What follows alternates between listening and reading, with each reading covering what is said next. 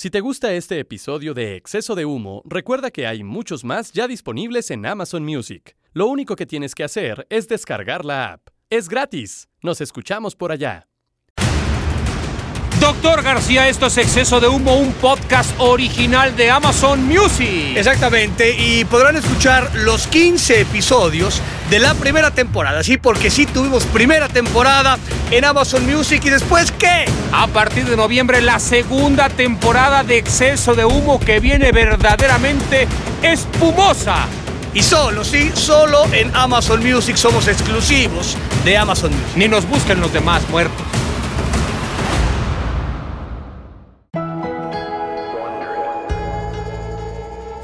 Ellos llegaron a la puerta de Amazon Music pegando con tubo para demostrar las razones por las cuales son dos de los miembros más destacados del Salón de la Fama de la Comunicación Deportiva. Hoy, la cabina tiene más humo que la pista de baile de un antro de Ecatepec porque el Dr. García y el Deus Martinoli están por sacar todo lo que hay en sus roncos pechos. Y en pleno mes del amor y la amistad, llegaron hasta con flores para demostrarte todo su cariño y darte toda, toda su ternura. Aquí arranca el podcast Amazon Original del momento.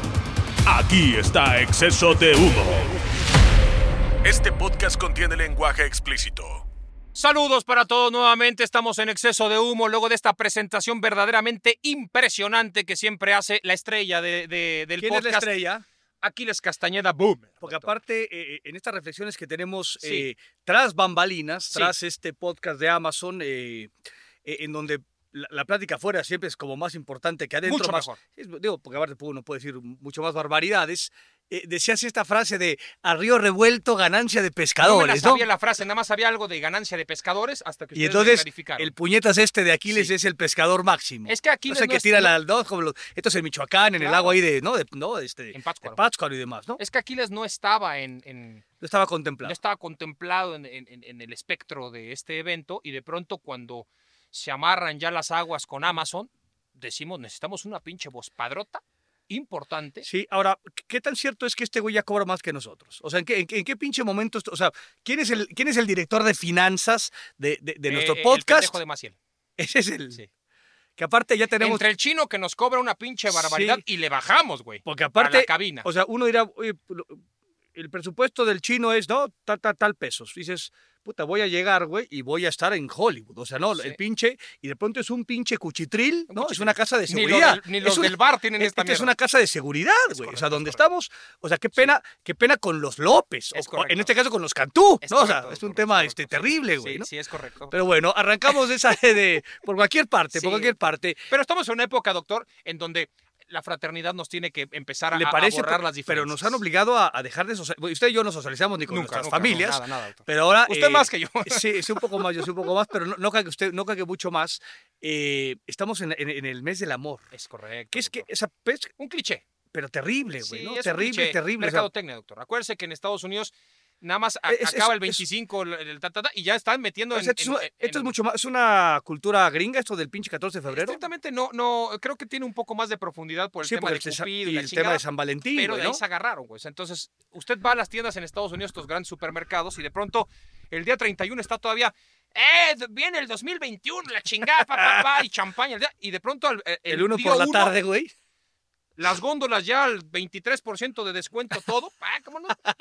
Y empiezan a aparecer los corazoncitos desde el 2 de enero, güey. O sea, 2 de enero ya están los pinches corazones, peluches, osos y chocolates y la chingada. Es que ese es el mercado. Después se va eso ¿Y y qué sigue? Para... ¿La batalla de Puebla? No, no. No, no, no, la primavera, doctor. Ah, ok, yo, no, la yo pensé primavera, que la Pascua, la primavera, los huevos de chocolate, La, ya la- sabes, la doctor. coneja, güey, la coneja. Muy bien, es sí, correcto. sí. Y así vamos, güey. Sí, de que allá sí el, el Easter es bravo. eh, Mercadotecnia, Entonces, mercadotecnia. en esta situación estamos hablando del amor y la amistad. Usted tiene por lo menos ya cabeza de Cupido.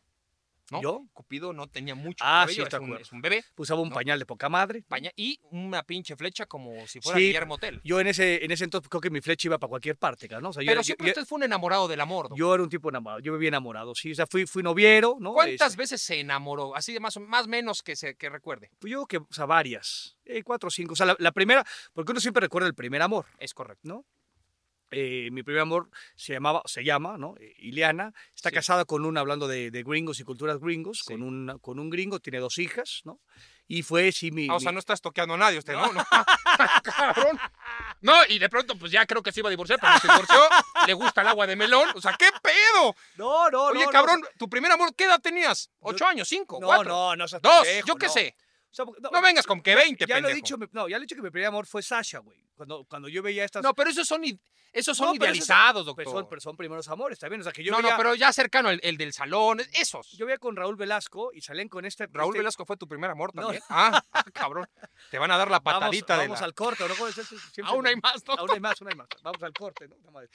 Esa era Nino Canún, güey. Nino Canún también así es amado. Aguántame el corte, decía Nino Cano. Aguántame el corte. Sí, y tiene derecho de réplica. doctor. Ya, doctor, no, o sea, a ver, ya. Pero el primer amor, güey. espérame, o sea, primero, o sea, nada más el tema de Nino Canún tiene que ver porque ¿Qué tiene que ver Nino Canún con el amor? porque el hijo de Nino Canún Ah, está hoy, tiene una relación muy, muy sólida, muy importante con Tania, Tania Velasco, que fue mi exnovia de Timbiriche. ah, no sabía. Tal cual. O sea, Nino Canún pudo haber sido tu suegro. Ah, no, No, no, no, no, no, no, no, no, perdón, perdón, me estoy Que aparte la, güera Tania Velasco, una mujer este, extraordinaria, tipaza, correcta, que es la hermana de Paola, que Sí. Paola anda con Rubén Omar Romano. O sea, estamos todos por todos lados. O sea, güey, ¿por dónde vienen los indios y Coster, cabrón? no? O sea, ¿dónde viene Toro Sentado y el general Coster, güey? Esto es un, es un pinche champurrado. O sea. ¿cómo, cómo dicen? La vida es un pañuelo. ¿Cómo es esta mierda que dicen?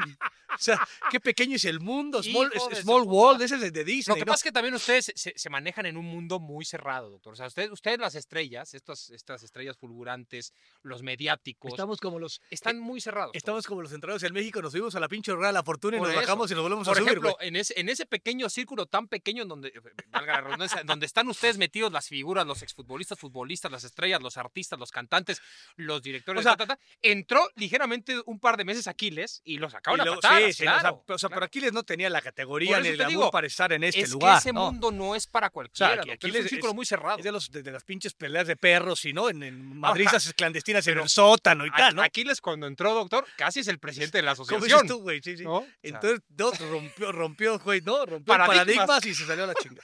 Ahora, ¿a usted no le hubiese gustado pertenecer, digamos, a este tipo? A es este, que no, o sea, siempre, yo- siempre yo me sé, que hoy no. no. O pero- sea, hoy, o sea, hoy no, no, pero estás casado, mentalizado que no. O sea, si, si no, te- pero incluso antes. si te- no, no, me, me refiero, güey, hoy es una pendejada, o sea, no, no, pero antes, mucho antes. Yo te lo había dicho, ya te lo había dicho. No, doctor. no, no sé. No que sé, mi política- O no puse atención. Es en que eso. mira, yo, yo entré, digamos, un poco al- pues, digamos, a las grandes ligas en Azteca hace Sí, más sí, de sí. 22 años.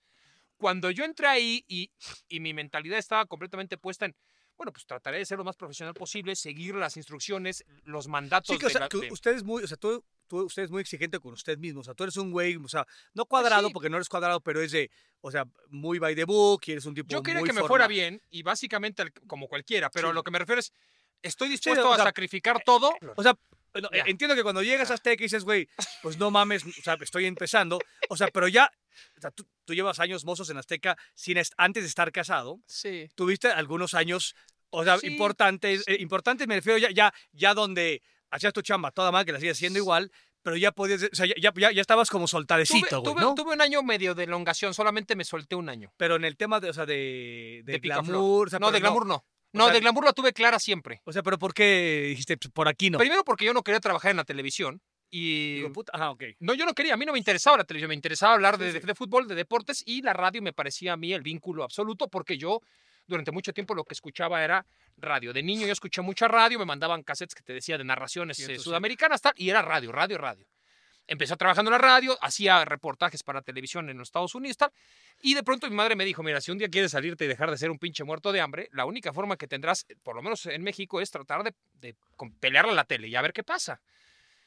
Le dije, pero no me interesa mucho, pero es la única forma. Cuando me empecé a morir de hambre, cuatro o cinco años en la radio, me di cuenta, y, y no es que porque en la radio te vaya a ir mal, cuando tú estás empezando Sí, en sí. cualquier lado, y en este caso me tocó en la radio, que me gustaba mucho, pues económicamente yo no tenía un solo centavo. Sí, sí, ho- hoy, hoy uno podría pensar que con todas estas plataformas podría ser diferente. O sea, la, televisión sigue siendo la mandona, Así es. pero hay otras opciones. Hay tantas entonces- opciones más. Sí, o- o- en ese entonces no las existían. Antes era periódico o alguna revista, Sí, sí. radio, y, Y- si le pegabas más, pues televisión. Y nada más. Pero cuando tú entrabas, está claro que yo, si, o sea, si tú entras a la televisión, pues no ibas a quitar a José Ramón, no ibas a quitar a Orbañano, no ibas a quitar a gente que tiene No, 25 años más que tú Si- ahí. Si, hoy siguen, ¿no? Si siguen siendo los mandones. A mí me decían, por ejemplo, cuando estaba en la universidad y estábamos estudiando periodismo y muchos te decían, ¿por qué estudias aquí? La mayoría decían que porque no había matemáticas y otros pues porque querían que- trabajar en la tele.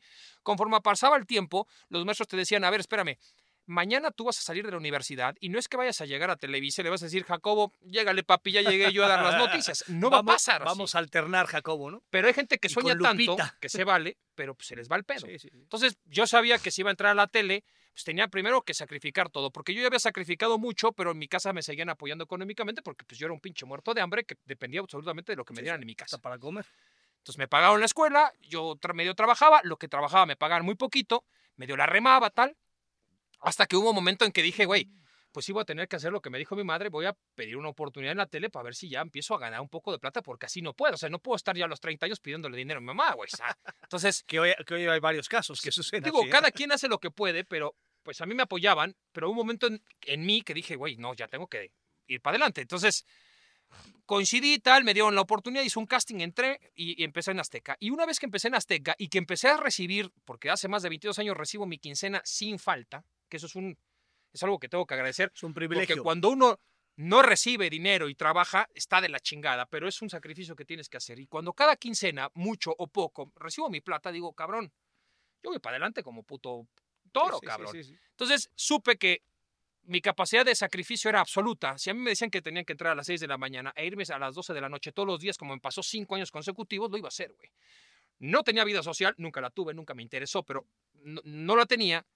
Eh, eh, dormía nada, eh, tragaba del culo. O sea, está bien, pero era un sacrificio que yo hacía por seguir las directrices que me, me daba la empresa. Soy muy institucional. Hay muchas cosas de la institución donde yo trabajo que, Que podrán no, gustarme a mí, institucional. pero que soy institucional. Tal ¿no? cual. Entonces, a partir de ahí voy. Y uno de los puntos fue, cuando empiezo a cruzarme con gente, 22 años, 23, güey, pues tú sabes que la televisión quizá antes era más que lo que es hoy. Y grandes personalidades, por más que en Azteca no tuviéramos el tema del espectáculo como un don el principal tema de las que- que novelas estábamos en Televisa, digamos, tal, o actores. pero siempre llegaba a haber alguien que Sí, cruzaba si hay gente que físicamente es muy atractiva, güey. Y pero entonces, ya cuando podías estar de picaflor y este tema de elongación, pero la tenías clara. En Yo el la tema, clara. digamos, en este mundo, en Sí, este no. mundillo extraño yo, o yo dije, fascinante, no voy a, no voy a, yo la, yo la, yo no voy a- a meter mis cosas en la nómina. en la nómina. O sea, donde se, Jamás. donde se come no se caga, dicen por ahí, ¿no? Comparto en ciertas cosas. Por ejemplo, eso lo, eso lo que usted lo mencionaba, lo mencioné hace unas cuantas semanas con el tema este de, de que si la Libertadores y la CONCACAF y la chingada. Y me decía mucha gente, tragas del fútbol mexicano. A ver, cabrón, que yo coma del fútbol mexicano porque mi empresa paga el fútbol mexicano para que transmitamos al Puebla, no quiere decir que lo que yo tengo que transmitir me guste, cabrón. sí, ¿eh? sí, sí, sí. Entonces. O es- que yo no pueda yo hablar de otras cosas sí, de, de Libertadores como o tal. que yo no pues. puedo decir que lo que estoy transmitiendo es una mierda. Sí, sí, o sea, porque hay un momento en el que a mí también me pagan porque ve de mi punto de vista, que puede ser totalmente equivocado, pero me da mi punto de vista para que yo diga, puta, este partido me parece una cagada, este partido me parece muy bueno, este juego me parece una mierda, este parece, me parece un dios. O sea, es mi punto de vista, no es la verdad de nada. Entonces, a partir de ahí yo empecé a hacer mis ideas y dije, yo la tengo clara, yo la nómina no la voy a mezclar, que había 25 mil mujeres que pasaban por el canal diario y que me gustaban, güey, me, me- me quería tirar, cabrón. Que había gente, mis amigos me decían afuera, que no trabajan en esto. Oye, cabrón, ¿y conoces a fulana y sutana? ¿Y la has visto? Le digo, sí, güey. ¿Qué es? Pues puta, está, cabrón, que te quieres matar, güey. Oye, ¿cómo son? No sé, güey. Si acaso alguna vez la has saludado. Sí, sí, no O sea, pero tengo la- más la- la relación. tenías clara, güey, clara, clara, clara. Que me hubiera gustado, me habría encantado. Pero sé que también eso me hubiera llevado a mí una distracción de lo que yo hago. Sí. A mí, a mí. No quiere decir que el que lo haga se va a Sí, que, distraer. que no lo puedo hacer. A mí sí. Y me iba a dar más problemas a mí en mi chamba de lo que yo podía. De beneficio. Sí, aparte, solamente tuve un año de picaflor, De elongación, dice usted. tuve una depresión este, amorosa, ¿no? Eh, fuerte, ¿no? Según mis parámetros. Sí, y sí, luego cuando la solté, me encontré con, ah, cabrón, pues no me ha ido mal económicamente, Sí, sí, tengo ya cierto nombrecito, este, te- viajo mucho, tengo chance de esto, eh, ya puedo tener de vez en cuando alguna pinche vacación que antes no tenía ni siquiera acceso a eso, pues me voy a empezar a soltar. Y me solté bastante. Después se me soltó cruzó- tanto usted que fue al hospital. Al hospital. O sea, se soltó usted Me- y me- hospital. sí, me solté Y eso demasiado. que no era época de COVID, güey. No, yo no, bueno, ¿cómo?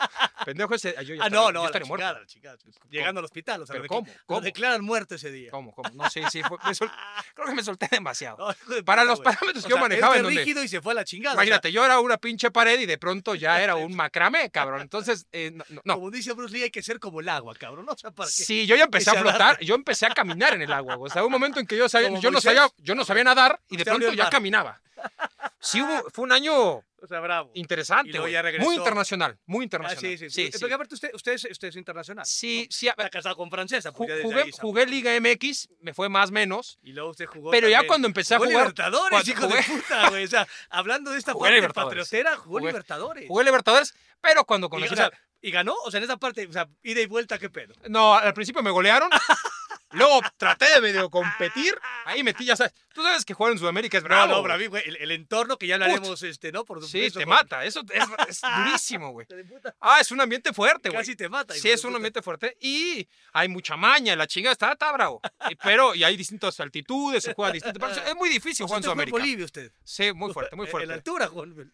Eh, Hernando Siles. 3600, 3600 al nivel Con medio razón, del mar. con, con razón te golearon, Hay cabrón. que tener Con razón te golean, sí. Y mira que venía de Toluca, cabrón, ¿eh? O sea, nada más subí mil Sí, metros, pero exactamente, sí, sí. Tú ya, ya venías con cierto fuerte, recorrido. fuerte. Y luego ya jugué Champions y ahí me he dado cuenta siempre que digo, no es ningún... La, para mí la Champions es un torneo importante. Y a partir de eso, este... Ahí ya me ahí- quedamos. ahí me quedé. Sí, Parque nunca- de los príncipes. Aparte, nunca fui un tipo, como lo hemos platicado mil veces, doctor, no fui ni un tipo atrevido para el romance, No, ni no. echado para adelante, siempre fui el tímido. Por ahí podría haber sido, en algún momento también me juntaba con cada piedra No, yo de mis sí, amigos. el- seguro el- era el más guapo, pero, seguro. Pero, o sea, es el gran pedo, porque de pronto, o sea, por ejemplo, la, la rana. no, es que yo fuera pinche Brad Pitt, No, no, pero no. me juntaba con cada hijo de puta que decía, es lo, cabrón, acá yo soy el 10, el capitán. es, lo, que decía la pinche rana, ¿no? Ya conoces a mi rana, que- es, es, es el güey más, más feo del mundo, es el güey más ojete del mundo, es una cosa Muy terrible. feo la rana, ¿eh? Muy Pero ese güey iba al rebote siempre. Y, y no porque yo fuera como tú, o sea, aventado ni No, nada. no. El, el simple hecho de ser futbolista, pues tenías alguna posibilidad, ¿no? De, y el güey siempre de, de segunda, o sea, de, de- ¿no? De, de Sí. bote pronto y tal. Sí. Claro, usted Yo tenía. acompaño. Pero usted, usted era el 10 y tenías una cosa, güey. O sea, Sí, sí, que o sea, el, el chirinos y el pinche sí, este. y antes, güey. Y antes, o sea, deja eso. Y para atrás. O sea, una cosa. No, para atrás cuando me- en mi época de secundaria, de preparatoria. Güey, ya te imaginarás, cabrón. Entonces, digamos, pues, pues no sé, parecía yo de pronto Batistuta, pero... Pues, pero volteabas atrás y tenías aquí pues en sí, güey. No, pero aparte yo, pues yo, yo parecía Batistuta, guardando propio, pero jugaba como gatuso, cabrón. O sea, era una cosa triste, güey. Entonces, metía la pierna desde ahí, no iba, no me gustaba, me daba miedo, ¿no? ¿Para qué, güey? No, y me da hueva, todo me da hueva. Entonces, no. Por ejemplo, un güey que, lo hemos platicado mil veces, lo he platicado, un güey que iba para adelante, Alex como Blanco. Alex Blanco, ese cabrón era un pinche 10, 10, pero 10 táctico Sí, o sea, mal. pero aparte, jugador antiguo. ¿eh? Pero, o sea, es guapillo, o sea, pintón, tenía, es tenía pintón pintón, el sí. cabrón. No es el típico hablador, no presume una chingada de yo, De nada, yo jugué acá, jugué allá, conquisté el mundo, gané copas. Yo- no dice nada. El ganaba Esos son los más peligrosos. el güey ganaba en todos lados. O sea, yo no podía, no lo podía entender. Y decía, güey, yo luego lo analizaba. Yo, yo luego iba a un puto antro y lo veía a él, güey. O sea, a mí, no, puto, mira aquello. Yo no veía nada. Yo veía, ¿Cómo, quiero ver cómo juega. Modo superandi de este cabrón, güey. El güey que va al estadio, doctor, y analiza al rival, dice, voy a analizar a este hijo de puta para ver qué es lo que hace. ¿Y qué, y, pero, ¿Y qué hacía para el romance? ¿Qué hacía para el amor? este no, no, no, no hacía nada. nada. O sea, era un tema natural. Tema natural, como abejas a la miel, ¿no? Pin, cabrón. ¿cómo? Y- Llamativo, güey. Llamativo, inesperado. Abrían puertas, le abrían puertas, puertas, puertas, puertas por todos lados. Y usted no puede ver Y él nada más hacía un guiño de, como de, sí. Aquí y yo le decía, oye, Alex, pero no mames, eres un puto Dios, ¿cómo consigues esto? ¿Cómo haces esto? Me hace, Marta, es así. Le digo, no mames, güey.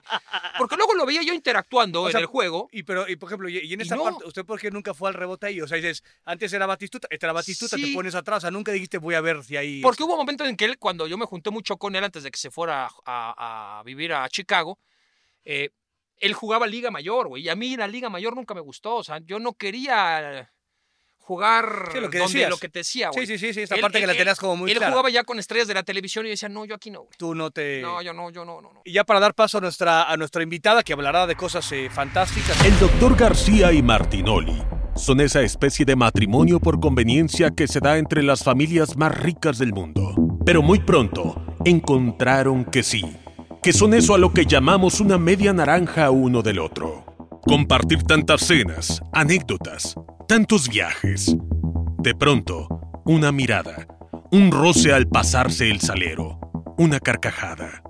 Ah, nadie sabe cómo sucede. Esa es la magia del amor, musa de músicos y poetas. Dicen vivir o morir por él, y a veces es nada más un pretexto. Hoy, el tema al centro de la mesa en exceso de humo es El primer amor.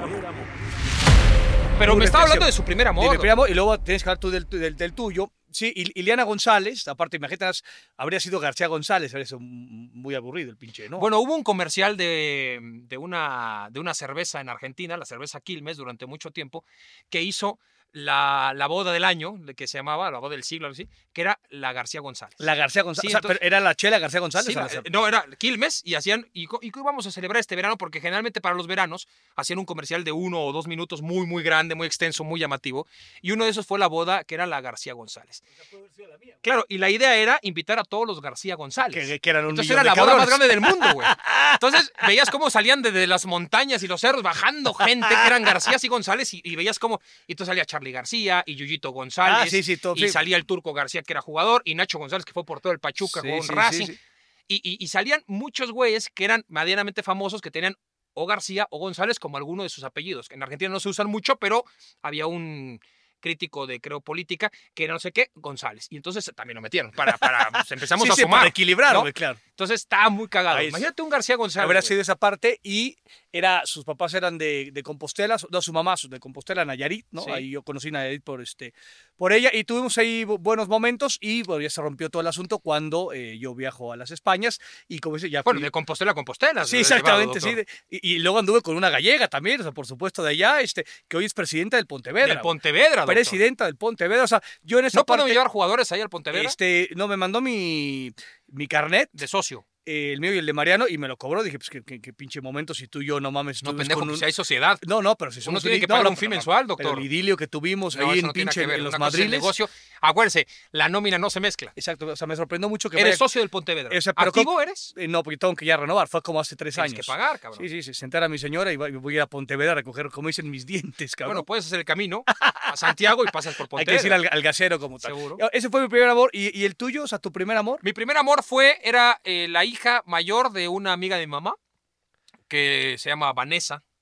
Eh, su papá era argentino, como lo mío. Mi papá es argentino, la mamá mexicana, más o menos parecido. La- Y- O sea, pero anduviste con ella. No, no, no. Mi amor, mi amor de. Platónicos, de- amor platónico de platónico. niño, güey. Ah, sí, de niño de 8 años, 7 años, 8, 9. Ah, ese bueno. fue mi amor, sí, claro. No, pero, para- es lo que yo te decía. Ese Sí, de amor, platónico. Sí, sí, yo un amor platónico así no tuve. O sea, yo tuve Sasha, güey, amor platónico. mi No, amor la- platónico. Sasha también me gustaba. O sea, como yo iba a los pinches conciertos de Timbiriche Yo lloraba, en Toluca y veía a. Sasha y decía, wow. Y luego vi a Talía y dije, también, como, ¿no? O sea, También y sí, luego como que wow, me, iba cambiando, me iba cambiando. Pero no, sí, Sasha siempre me pareció una mujer muy atractiva. Sí, sí, sí. sí, Alguna vez la platicamos con ella, ¿te acordarás? Sí, en un programa de radio. le, le- le confesaste Y tu le, amor. y- y le valió tres kilos de tortilla, Sí, sí, yo creo que fue como que medio a huevo la entrevista. O sea, sí. O sea, pero, no, pero bueno, yo no le conté, que- no, conté bien mi historia, seguramente. Es que yo fui para adelante porque tú estabas muy dudi- estaba cagado, y te dije, Sasha, tengo que decir una cosa, el doctor, el doctor, Y, el doctor, y sí me, hizo así como mascota, ¿eh? Qué chingón. sí, te dijo pobre niño pendejo, Sí, gracias. Pero, pero sí, no, Sasha, aparte una personalidad muy fuerte, fuerte interesante, muy bien, muy bien. Muy bien, bueno, vamos con nuestra invitada, ¿le parece? Sí, hoy, hoy por lo que,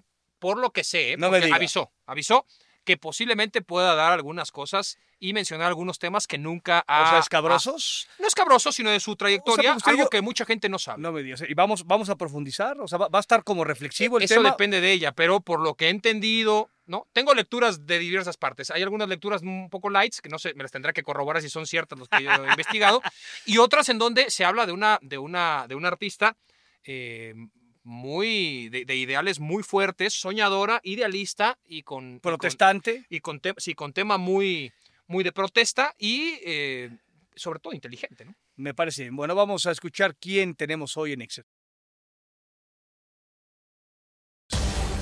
La referencia más importante de sus letras son precisamente el amor y su contraparte. Fue la más pequeña de sus hermanos y de ellos recibió sus primeras influencias musicales. En un evento de ópera descubrió lo que puede generar la voz. La música de Queen y Michael Jackson fondearon sus primeros años y a los 11 comenzó a tocar la guitarra. Su segundo nombre es Giovanna y por varias razones, entre otras el bullying, aprendió también la importancia de erradicar vicios sociales como el clasismo y la discriminación a través del amor. Es una mujer hermosa. Con su talento, se abrió camino en la complicada industria musical y hoy está junto a dos farsantes con gloria, en exceso de humo. Lo han escuchado en la voz de Aquiles Castañeda Boomer, doctor García. Hoy en exceso de humo tenemos a Patti canto. Estamos Ay. este, harto eh, honrados. Riquísima, eh, estamos hartos. La verdad, no, no, no, no, no hemos ni empezado, mi Pati, no hemos yo, empezado. Es, perdónenme. No, no, estamos bien, estamos bien. Muy contentos y muy honrados. Porque aparte nos está diciendo que es de las primeras salidas, ¿no? Que estás eh, teniendo este 2021. Es cosa mi que- primera salida de 2021. La verdad que el año pasado tuve la, la fortuna de poder trabajar mucho, por supuesto, teniendo que tomar medidas en todo momento, pero eso se volvió el protocolo. Este, y es lo que le estaba contando antes de empezar al aire, ¿no? Como que saqué mucha música, hice programa de tele, hice un montón de cosas. em, pero ahora empezó el año y como que empecé bien paranoica. Entonces, esta es mi primera salida de mi casa, amigos. Haces Porque bien. Ustedes ay, son importantes. Gracias, Muchas gracias, gracias. muchas No, Lo dice por sus, por sus fanáticos, no Por por Por nosotros, supuesto, nosotros somos un pinche par de ustedes muertos. también, pero ellos más. Yo lo sé, yo lo sé, yo lo sé. Pati, Yo, yo yo te dije, ya, ya somos importantes, algo de eso no me No, lo Pensé doctor, eso no, ustedes ni- eran mis eso no fanáticos también, entonces los incluí, pero bueno. Sí. Eso no existe. Esto no dicen en nuestra casa, que somos importantes, güey. Oye, Pati, ¿tú, tú eres la, la de, de los hermanos, eres la más chica? Sí, soy 20, c- casi 20 años más chica que la más grande. ¿Qué beneficios encontraste o qué te perjudicó el ser la más chica de la familia? ¿Eras la más consentida o no? Los beneficios fueron que tuve, eh, fue como tener dos papás y tres mamás y, ¿sabes? Este, me trataron como adulto desde muy chica, entonces creo que, por ejemplo, como agarré muchos gustos culturales y muchas cosas, incluyendo, incluyendo cosas como la música, desde muy chica. Em, sí, mucho, muy- o sea, mucha atención y tal, pero al mismo tiempo eh, me tocó quedarme como hija única muy temprano, de alguna forma. Se fueron todos mis hermanos a estudiar, se casaron, etcétera, se fueron a vivir a otros países eh, y me tocó estar solita mucho tiempo. Y por otro lado, bueno, me acostumbré a este tema de la atención también, pero pues este lo convertí en mi en mi trabajo y de una forma que creo que es positiva, porque no es dame atención a mí nada más porque quiero que veas mi cara, sino el tener algo que decir y eso, el tener algo, algo que decir, el defender al más débil, el muchas cosas también es algo que aprendí por ser la más chica y porque yo en algún momento fui la más débil, fui la más bulleada en la escuela, esto, lo otro, y tenía siempre a mi familia para esa contención y eso me dio un entendimiento de, de muchas cosas que, que hoy me hacen tener una empatía diferente, creo. Oye, mi Pati, o sea, uno Qué como... profunda, ¿no? Me- No, me- no, no, no. está bien, me gustó, me que, gustó. como que creo que querías que dijera, no, pues me dan No, no, chocolate no, no. y... No, no, no, no, no. Nosotros, así, así como nos ven medio pendejos, tenemos, Tenemos un poco cosas más No, de no, sé densidad, que más son, de sé densidad. que son, no Parece que no acabamos la primaria. Jamás No, vería no, no, pendejo no, a no, nadie. no, no. Parece que no acabamos la No, no, primaria. yo no dije que tú nos dijeras, nos puedes ver como pendejos, pero no, No, no, no, no, tampoco tanto los así, veo ¿eh? tanto así. Oye, y, en esa parte es, es eh, ¿cuál es tu primer contacto con la música? O sea, ¿por qué Patti decide, no, la música será mi, mi manera de expresar, mi manera de pensar y de, y de decir lo que tengo que decir? ¿Por qué la música? ¿Cómo fue tu- tus primeros contactos o escarceos con la música? Eh, pues no sé, la verdad es que, bueno, mi primer contacto, que creo que sí habrá tenido algo que ver, fue cuando mi mamá estaba embarazada de mí. Este, mi hermana le ponía con audífonos eh, a, a la barriga, le ponía Mozart, o sea, a mí. Este, después, desde muy chiquita, no sé, mi conexión era, era muy diferente. O sea, incluso ahora en, en las vacaciones de Navidad que estuve con mi hermano y mis papás, eh, no pude estar con mis hermanas y con mis sobrinos, pero estábamos platicando y me decía, yo me daba cuenta que tú recibías la música de una forma muy distinta a la mía desde una vez que tenías tres años y me llevaron a ver Aida, una ópera, Hombre. este, y, y me dijo que salimos, o sea, la- la- yo me acuerdo de esto, ¿no? O sea, yo estaba conmovida porque traía un juguetito de los noventas que se llama Slinky. ¿Cómo, No, cómo- no sé de qué edad era? era. Slinky, ¿qué- qué Slinky. ¿Cómo Era, como un, una, como una espiralito, un rollito así de metal que como que caminaba jugabas- solo ah, si ya, lo ya, ya aventabas. entendí, o sea, en- mi época, que soy como 20 años más grande que tú, era el resorte. Mi El Patti era el, resorte. resorte. como Bueno, una oruga. Sí, Traía sí, como sí. una oruga metálica en las manos, no sé por qué, en, en la ópera, y empecé a llorar porque ¿Ya te cuando la soprano, no, Ah, porque cuando ah. la soprano empezó a dar las notas altas, empezó a vibrar mi juguete y me impresionó y se lo dije a mi familia al final de la voz de ella es, es tan poderosa que mi juguete vibraba en mis manos y yo no lo podía creer y yo lloraba de la emoción y tenía tres años porque te digo que ya desde los tres hablaba como señora o como un adulto más bien Eh, y mi hermano así de ok a mí solo me pareció como que estuvo chida la obra Sí, sí. ¿no? Esta cantaba bien, la pasamos de poca madre. Ajá, y yo así tipo, ah, o sea, yo conectaba con la música desde muy, muy chica. Este, a los cuatro, cuatro años fue o cinco, no sé, pues por ahí me llevaron a ver también otra obra de teatro musical Y salí y le dije a mi mamá, enfrente a otra gente, incluyendo el mejor amigo de mi hermana, le dije como, oye, este, ¿me vuelves a llevar a la misma obra mañana? Y mi mamá, no, por supuesto que no. Era Cats, aparte que la vida adulta y no la entendí. La entiendes de niño, no sé por qué. Entonces la vi y yo, es que llévame otra vez, no. Y yo, si te canto una canción de la obra, me llevas, no. Si te canto dos, me llevas, no. Si te canto todas las canciones de la obra, me llevas. Y mi mamá así como de, ay, a ver. Y pum. Y le canté todas. Obviamente inventé algunas palabras, pero tenía la memoria musical melódica de casi todas las canciones de la obra. Entonces, ahí como que ah, el amigo de mi hermana le dijo a mi mamá, oye, tiene memoria musical de una forma que no es normal. O sea, no puedes no ponerle atención a eso, ¿no? Y nada, me seguí, me metí al coro, de repente escribí mis primeras canciones cuando tenía como seis años, eran siempre de protesta, siempre fui alguien mucho de protesta, te digo. Pero a los seis años, ¿qué protestabas? por ejemplo? Protestaba sobre la contaminación Ajá. A los y seis años. sobre el chisme. Sobre Sí, el sí, chisme. sí. Me parecían cosas que le atañían a la sociedad o por lo menos a la mía. Este, pero sí, sí era así, ¿eh? O sea, y era de, vamos a hacer protesta porque está el penacho Moctezuma, en- no En sé por qué, en Austria, y quiero protestar porque en la escuela no me dejan ser porrista porque dicen que es algo pelado, y quiero protestar porque no nos dejan jugar fútbol porque era escuela de niñas, entonces eso no era de niñas. Y yo de todo protestaba, me quejaba, o sea, no me quejaba, protestaba, juntaba firmas, iba, hacía revolución. Las maestras, unas me amaban, otras me odiaban. Pero siempre, en medio de todo eso, siempre estuvo la música, la composición, los concursos de canto, las, hasta las kermeses. O sea, en todo me metía y siempre era esta conexión con gente como Freddie Mercury, aunque, porque eso es lo que oía mi hermana. Y mi hermano oía Freddie Mercury, y oía este, Michael Jackson, y, oía Queen, Tears ¿no? for Fears, y oía Genesis, y oía, ajá, y después yo como que fui a, a Alanis Morissette, y a Garbage, y a este, Shakira, y a, o sea, ¿sabes? Como que fui gravitando, o sea, sí, gravitando de forma natural a, a los cantautores también. Esta parte, por ejemplo, que, que hablabas de, tu- de tus papás, donde le dicen, "O- ojo con, ojo con tu hija porque tiene estas habilidades, ¿no? Eh, nosotros somos papá, yo tengo cuatro hijos, Cristian tiene, tiene dos niñas, yo tengo dos niñas y dos, y dos eh, Ay, hombres. saludos. Este, Gracias. O sea, ¿y, cómo le hicieron tus papás? O sea, sí pusieron atención, porque nosotros hacemos lo mejor que podemos, con- Claro. con, mejores argumentos, ¿no? Que, que igual nuestros papás, mis papás tienen también cerca de, de- de 80 años, Sí. y, y no tenían tantos argumentos o tanta información. ¿Cómo manejaron, no? Eh, No, no sé si eras una niña prodigio en esa parte musical, pero Sí. está claro que tenías habilidades eh, fuera de lo normal. ¿Cómo le hicieron? ¿Te apoyaron? ¿No? O sea, ¿cómo fue ese, digamos, ojo con, ojo con Patty? Porque pues, tiene cosas que hay que apoyar y hay que eh, generarle y, y provocarle. La verdad es que sí me apoyaron de muchas formas, de otras formas eh, me hubiera gustado más apoyo en cosas que, pero pues uno hace lo mejor que puede y se Tal le cual. ocurre, ¿no? Ni a mí se me ocurría en el momento. O sea, hoy pienso y digo, oye, me hubiera encantado desde muy chiquita estar en clases de todos los instrumentos posibles, ¿no? Por decirte algo. Pero no, realmente ellos tampoco me forzaban, sino que me apoyaron en el sentido de que si yo iba pidiendo algo que tenía que ver con, lo apoyaban. Oye, quiero tomar clases de guitarra a los 11 años. Oye, pues ok, ahí está. Oye, quiero este tomar clases de, ba- de- de baile flamenco, vas. Este, oye, me metí al coro de la escuela y me salí porque una niña me dijo que no era cool cantar y entonces me salí y mi mamá así como de, a ver, vas a hacer o dejar de hacer las cosas porque alguien te dice que, que no son cool. Si tú las amas, hazlas y si no, no las hagas, ¿no? Entonces, ok, me regresé al coro. Este, hice un grupo en la secundaria, ganamos un concurso. eh, sufrí muchísimo bullying por eso, no porque haber ganado el concurso, sino porque es toda una historia que los voy a contar en mi TikTok, por cierto.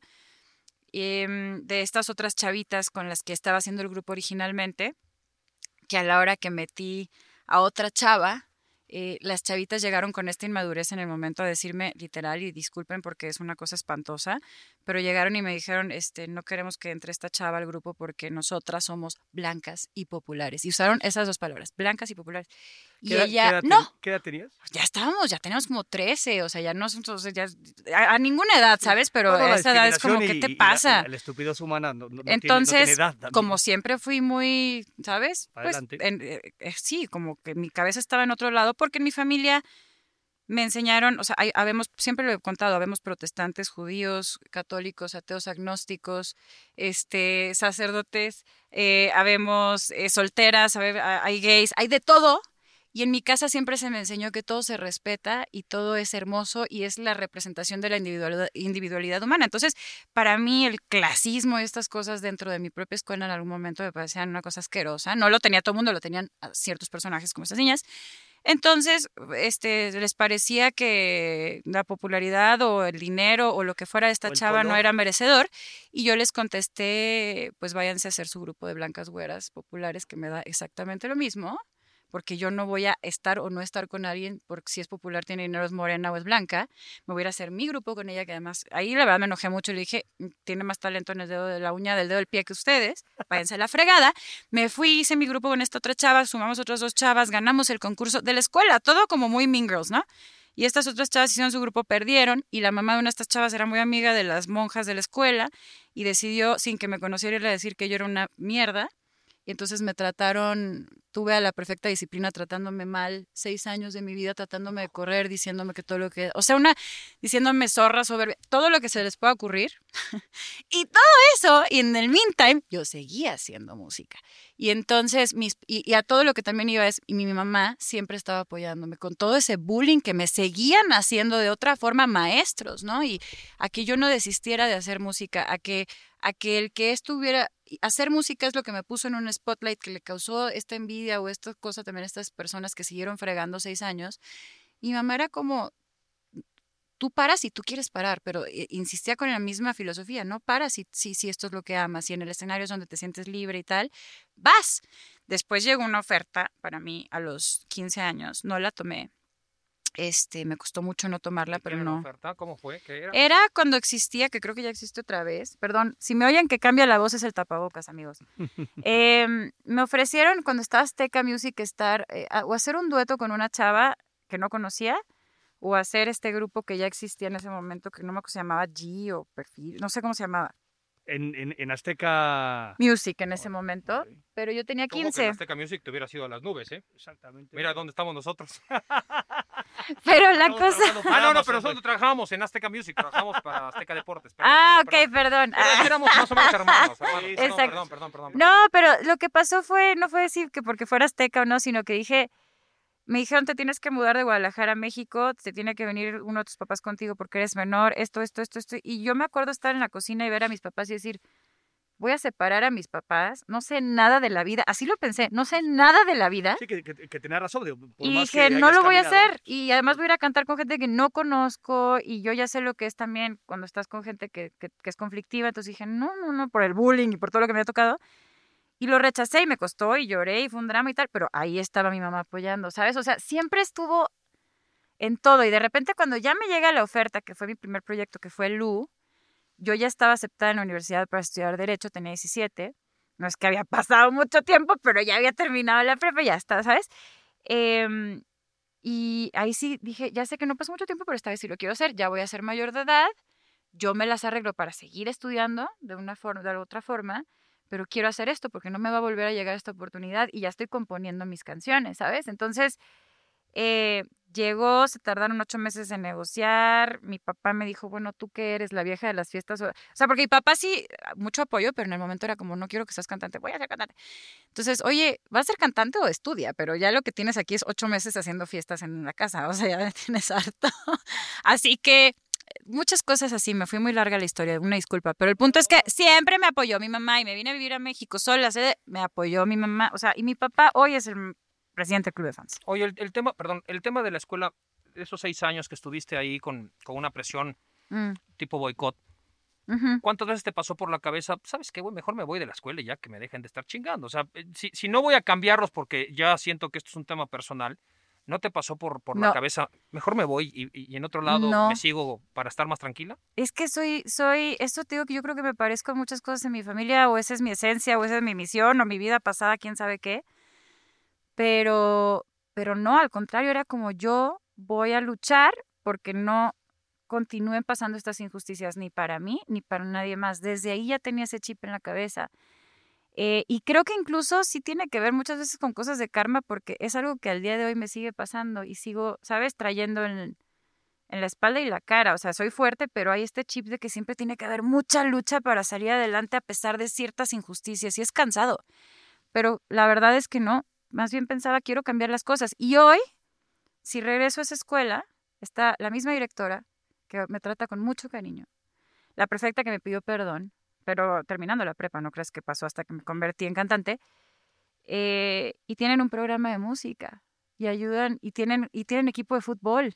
O sea, sí cambiaron las cosas. Y yo no digo que yo cambié todas las cosas para nada, pero pues algo habremos tenido que ver los que los que damos la contra de vez en cuando. Sí pueden cambiar las cosas. Así que no, nunca pensé ya me voy. Lo que sí pensaba es unos dramas de, de adolescente así de porque todos me odian y todos dicen que soy una zorra y ahora esto y, y por qué mienten por fregarme, ¿me entiendes? O sea, ¿por qué? No lo podía entender, pero yo de cara a la gente llegaba fuerte y llegaba a seguir tratando de cambiar las cosas. De- Decías de esta parte que, que a los seis años protestabas por el... por- sí, por- protestaba. No, no, por la contaminación digo, porque tenía- y por el chisme. Hoy, eh, una, ¿Cuál es una mujer protesta? hecha y derecha, evolucionada, ¿no? Una artista exitosa en todos los, eh, tanto en forma y fondo. Hoy, ¿cuál sería tu protesta? O sea, decías, hoy, hoy protesto, hoy, hoy mi voz, esta parte de reclamo. ¿Por qué cosas serían o por qué cosas las haces? ¿Por qué Uf. protestas hoy? Hoy sigo protestando por la desigualdad hacia la mujer, hacia las comunidades indígenas, la comunidad LGBTIQ. Yo no creo que uno tiene que decir yo soy eh, gay para sentirse parte de una comunidad, yo soy esto para sentir, ¿sabes? Pueden haber hombres feministas, pueden haber mujeres. Yo estoy en todas las causas que, atañan a la desigualdad. Lo hago desde mi música, lo hago desde organizaciones en las que participo, ¿no? Por ejemplo, soy soy parte de She's the Music, que es la organización de Alicia Keys para Estados Unidos. Estoy buscando darle más oportunidades a mujeres. Estoy abriendo una productora en la que estamos desarrollando a cantautoras eh, jóvenes para que siga habiendo nuevo talento que se desarrolla desde ese lugar, porque hay muy pocos nombres de mujeres allá afuera. El simple hecho de que a veces hablo de temas como la comunidad LGBTQ o que protesto y escribo en revistas como Vogue desde la marcha ¿no? del 8 de marzo, de repente se convierte en que recibo llamadas de, de mi propio equipo decirme, ay, ¿por qué te metes en todo, no? O sea, ¿por qué complicas tu imagen cuando es mucho más fácil simplemente hablar de música? Pues porque esa nunca he sido yo y la música la hago para acompañar a la gente que se siente diferente, que se siente incomprendida, que quiere una canción para enamorarse, para llorar, para salir adelante para algo, ¿sabes? Yo no hago todo para ser famosa y que mi cara esté en todas partes y, y ser una popstar perfecta que plantea un tipo de vida que no existe y no es real. Eh, había leído sobre, sobre ti que te consideras una persona muy honesta Sí, y que lo ves como una virtud. eh, Esa virtud pues, también te puede generar para muchos que sea, para muchos que te ven como tu defecto. sí, de acuerdo. Sí, eh, y ha sido así, o sea, y estoy segura que le he dado más de un dolor de cabeza a mucha gente de mi equipo, pero al final también me han conocido como soy y me han aceptado como soy y me quieren y están aquí todavía conmigo. Los que quieren estar y los que no quieren estar, está bien que se hayan ido, ¿sabes? O se vayan yendo, porque no tiene que ver con un antagonismo, es, es, es si hay conexión y si hay congruencia entre una persona y otra para poder avanzar. Yo no soy alguien que se queda callada, eso lo sabe mi gente, y sí, a veces es, es lo que me mete en problemas, pero, pero la mayoría de las veces es lo que saca adelante muchas cosas. O sea, por ejemplo, soy parte del consejo directivo de Latin Grammys y es algo que digo con mucho orgullo, sí, porque es una organización que está buscando crecer en representación, que está buscando crecer en demográfico, edad, todo, ¿sabes? Y que realmente haya una inclusión y que tu voz tenga algo que ver. Y es muy chistoso, pero todo el tema de que me invitaron, además de mi currículum o lo que tú quieras, partió de que yo un día fui a sentarme a hablar dos horas de todo lo que me parecía que podía ser mejor. ¿No? Y que, y, y de repente dije, bueno, me van a odiar para siempre, ¿no? Y no, fue al contrario, oye, necesitamos ese, ese tipo de ideas diferentes. Eh, y esa honestidad que trajiste, porque claro, una cosa es ser honesto y otra cosa es ser grosero. Grosera no soy. o eso trato. Ya, bueno, cuando uno es honesto, mucha gente ofende, ¿no? Sin que digas una sola mala palabra o, o- o que lo digas de mala Pero hay manera. gente que se ofende nada más porque se quiere ofender. También aprendí eso el año pasado. Eh, hay gente que te hace el villano de su historia aunque tú no hayas hecho nada, porque está realmente reflejando sus inseguridades, normalmente cosas en las que se parece a ti o se quisiera parecer, ¿no? Este, y eso no es responsabilidad de uno. Con los complejos de los demás uno no tiene que estar peleándose, ¿no? No, ya pero con- ya puede tiene ser. uno los suyos como para pelearse con otro. Exacto, puedes más bien tener compasión y compasión no es lástima, ¿eh? Ojo, compasión es empatía y cariño de la- desde la ignorancia, decir realmente no sé la historia de esta otra persona y por qué se siente así, entonces no me voy a enojar con ella y voy a seguir con mi vida. Ay, ¿qué tal vine, No, señora? no, vienes- vienes con una pinche densidad No, que no, ni el doctor, ¿eh? Pero Ni el doctor, disculpa, si pero quieren, estuvo bien, me yo gusta. les dije. Pero aparte eso está interesante porque luego tenemos acá este cometuercas aquí, ¿no? En este No, no, no, no, no, no, no, no, en este, en este espacio no, con los que luego convivimos. No, doctor. también en este espacio hemos tenido algunos que No, dices, doctor, mamá no, mía, no, ¿no? No, no. No. Estoy- o sea, No, doctor. o sea, vamos a, o sea, estamos hablando de honestidad y aquí me estás empezando a vender este piña. Ya, ya sabe que usted y yo tenemos ciertos temas que la honestidad nos ha llevado a unos pinches carajo. pedos que también terribles, pero ese es otro tema. Oye, de- decías de- de- del tema, dices, viene Lu, lo aprovecho, Sí. ahora sí quiero y demás cuestiones, eh, se, se da un dueto eh, exitoso.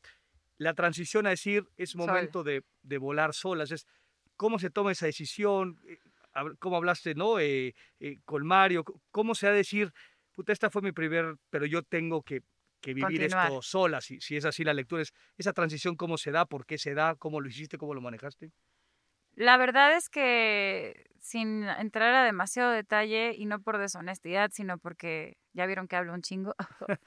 este, Está bien, estamos, mira, nos, nos contrataron para llenar más de una hora, así que no te bueno, si viene a un invitado que no hable mucho, pueden de hacer No, parte ¿cuánto- dos cuánto de mi entrevista. tiempo? Cerca como de ¿Como 30 20? minutos. No, hombre. ¿20?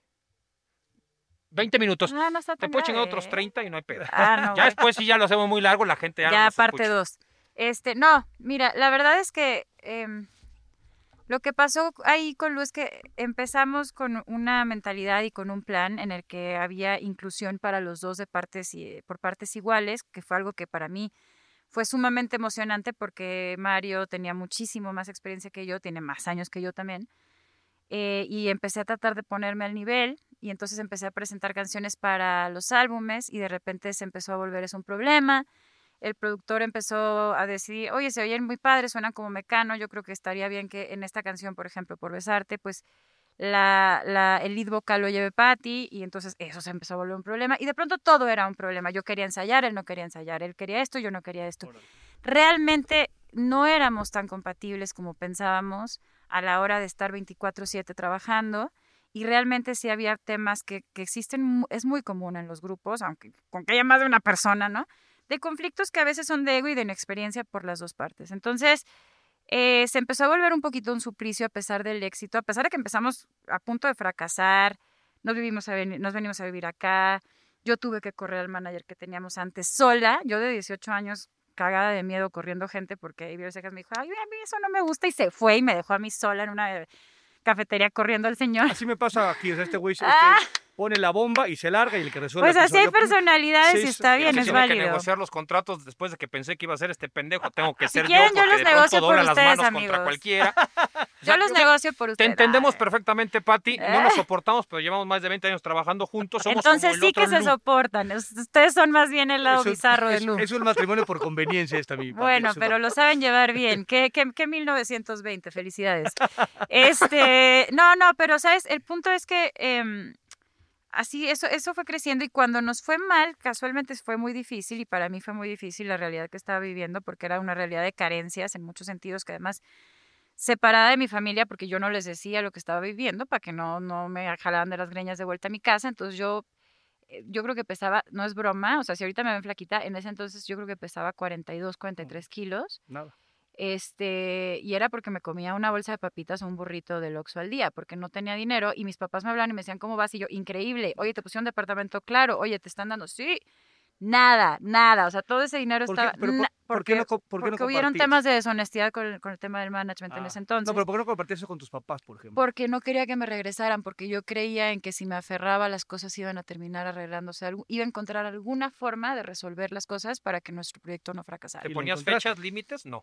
No, pero pasaron ocho meses, me levanté un día con mi chamarra de esquiar, dur- durmiendo en el piso, chamarra de esquiar porque me moría de frío con el perro al lado, oliendo a pipí de perro, y dije, Dios, no puedo sola, se acabó.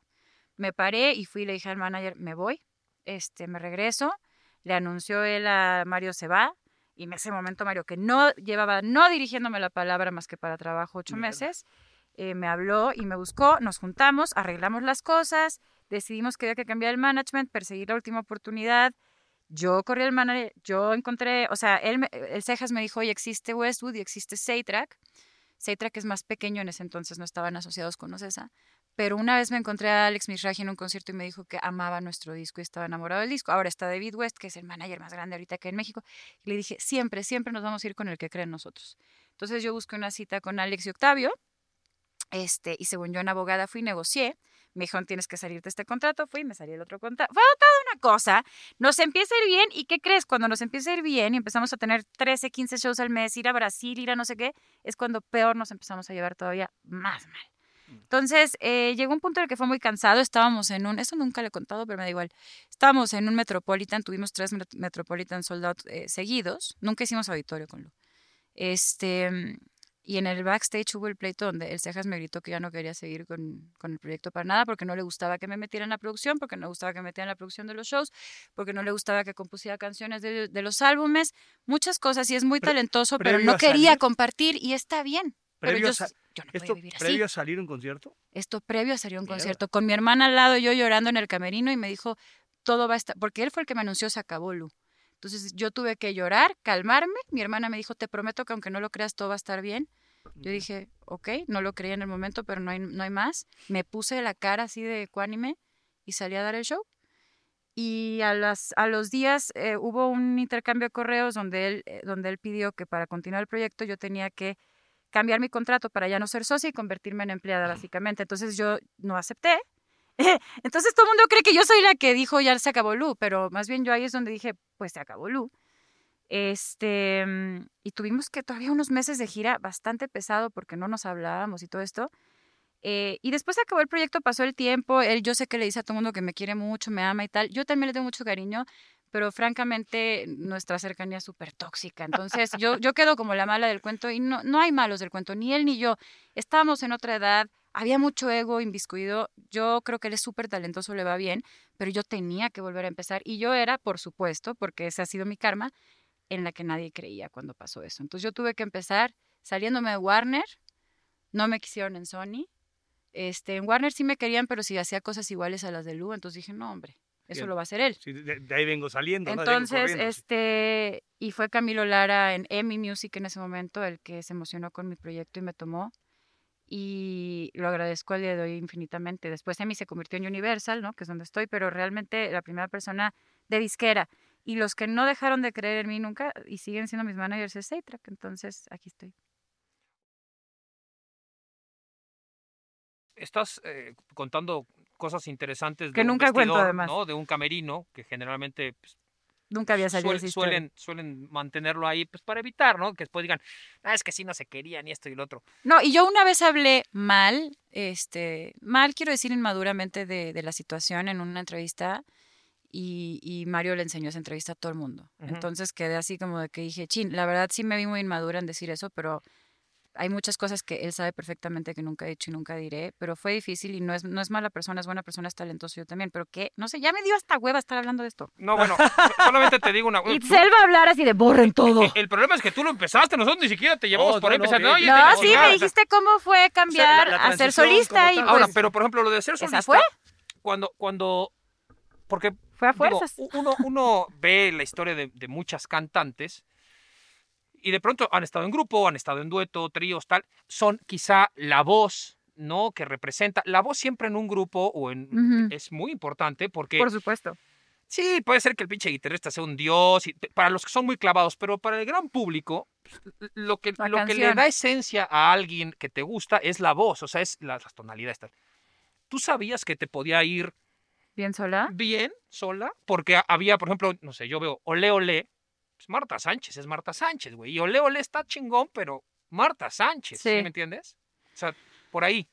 Pues mira, la verdad es que más bien mi sueño era la música de una forma tan arraigada y desde tan chiquita, eh, y el que no me frenaran eh, ya se había vuelto el motor de, de mi vida en general te- desde que estaba en la escuela, ¿no? El, el gente tratando de frenarme y yo por instinto diciendo, no me vas a frenar y voy a, y voy a, y voy a demostrar que puedo. Eh, no lo veía cuando empecé solista como de ahora voy a ser la artista más grande o, o ahora voy a hacer esto o el otro. Simplemente pensaba, lo tengo que intentar. O sea, no puedo definirme por lo que él o nadie más me haya dicho. Entonces, tal vez no hay 100 mil personas que creen en mí, pero hay 10. Eso es lo que necesito ahora y no los voy a defraudar. Les voy a demostrar que sí puedo, que sí soy compositora, que sí canto, que no hago esto por berrinche, que todo esto que se dijo de mí, que cuando escoja y encuentre un marido se me va a olvidar, que ta, ta, ta, quién sabe cuántas cosas, que soy el adorno, que ta- cosas muy misóginas, la neta, muy machistas. Que Pero más allá del machismo, el feminismo, mi alma no me permitía decir, bueno, ahora me rindo, ahora me voy. Eh, más bien yo siempre pensaba, aunque no sea la más ni, la, eh, ni, ni esto ni el otro, soy alguien que no tiene miedo de mostrar lo que sí soy, entonces voy a continuar. Y de repente cuando salió Déjame ir y la canción estaba número uno y salió el disco, me quedo sola y el disco estaba número uno. La verdad no me la creía, pero pasaron como seis meses y entonces eh, corta conmigo el novio que tenía, que llevábamos cinco años, que yo dije, ah, ¿cómo vamos a estar para siempre juntos? y me corta por todas las razones correctas, ¿eh? Porque me llevaba X años, porque él quería un tipo de vida y yo quería hacer música. En el momento para mí era de, eres un villano, ¿no? Pero después dije, wow, qué acto de amor tan grande tuvo, porque, porque es cierto. Y empecé a componer todo, afortunadamente no eres tú, no porque quería hacer un disco de hits, sino porque no sabía cómo más desahogarme del dolor de mi corazón en ese momento de, bueno, pues ahora tengo que descubrir quién soy como cantante y como mujer, porque estoy sola. Eh, y de repente sale, afortunadamente no estoy seguro, un hitazo y me tocó tener la gira más grande que había tenido el país en ese año, con 150 shows en México, hacer Auditorio Nacional por primera vez como solista, de repente se acerca el papá de los Jonas Brothers, se acerca este Republic, empiezan a llegar discas gringas, todo como, o sea, empieza a cambiar toda mi vida. De repente iba en la carretera y me paraba para en una tiendita y si me reconocía la niña de la tiendita se ponía a llorar conmigo.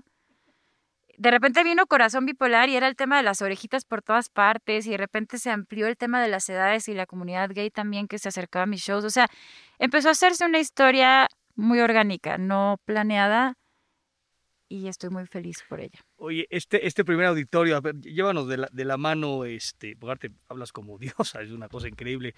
que bien cuentas las, las historias. Cuidado, por favor, Cheves, ¿no? Guarda. un de cronología muy chingón, ¿no? O sea, esa, esa parte de, o sea, llévanos de la mano sí. A tu primer auditorio, es cómo llegas la noche anterior, cómo se desarrolla, ¿no? Con esta fascinante manera que tienes de, de contar las cosas. Llévanos de la mano en tu primer auditorio. Mi primer auditorio. Ok. Eh, mi primer auditorio sucede en, en, medio de la compra de Universal a EMI Music. Yo siendo parte de mi Music, Universal, eh, en, en, los rumores de que va a comprar la, la disquera. Entonces, eh, de pronto nosotros no tenemos idea de qué viene y qué va a pasar.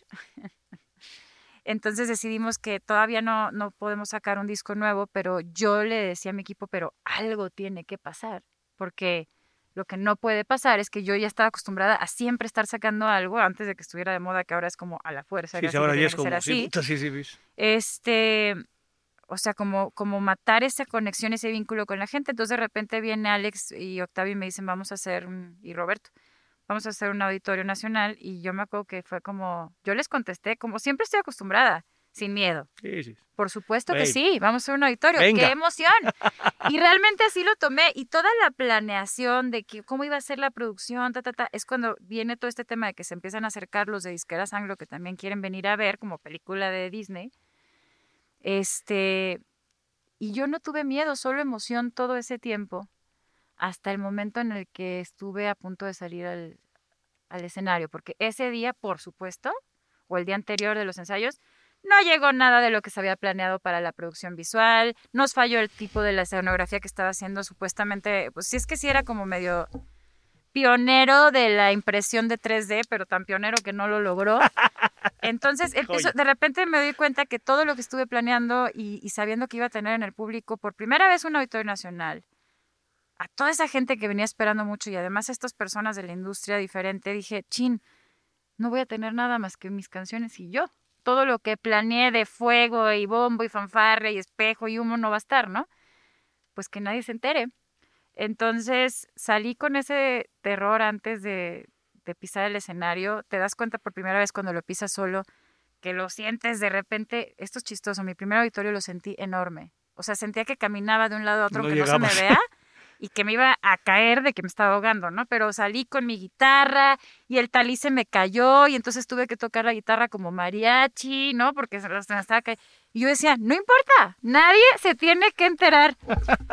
y ya cuando se terminó el show, incluso lo quitamos del DVD, aunque yo pedí que lo pusieran, me caí, me caí de nalgas y todo antes de salir. O sea, fue todo menos perfecto, mm. pero fue perfecto. Estaba lleno, las canciones bastaron y eso me dio un mensaje que se quedó muy grabado en mí. Las se trata de canciones al final del día, puedes estar de moda o no, pero se trata de, de que la gente quiera seguir oyendo eso que tú sacas a, pasar de los años y cante contigo, suenan mejor con la gente siempre las canciones.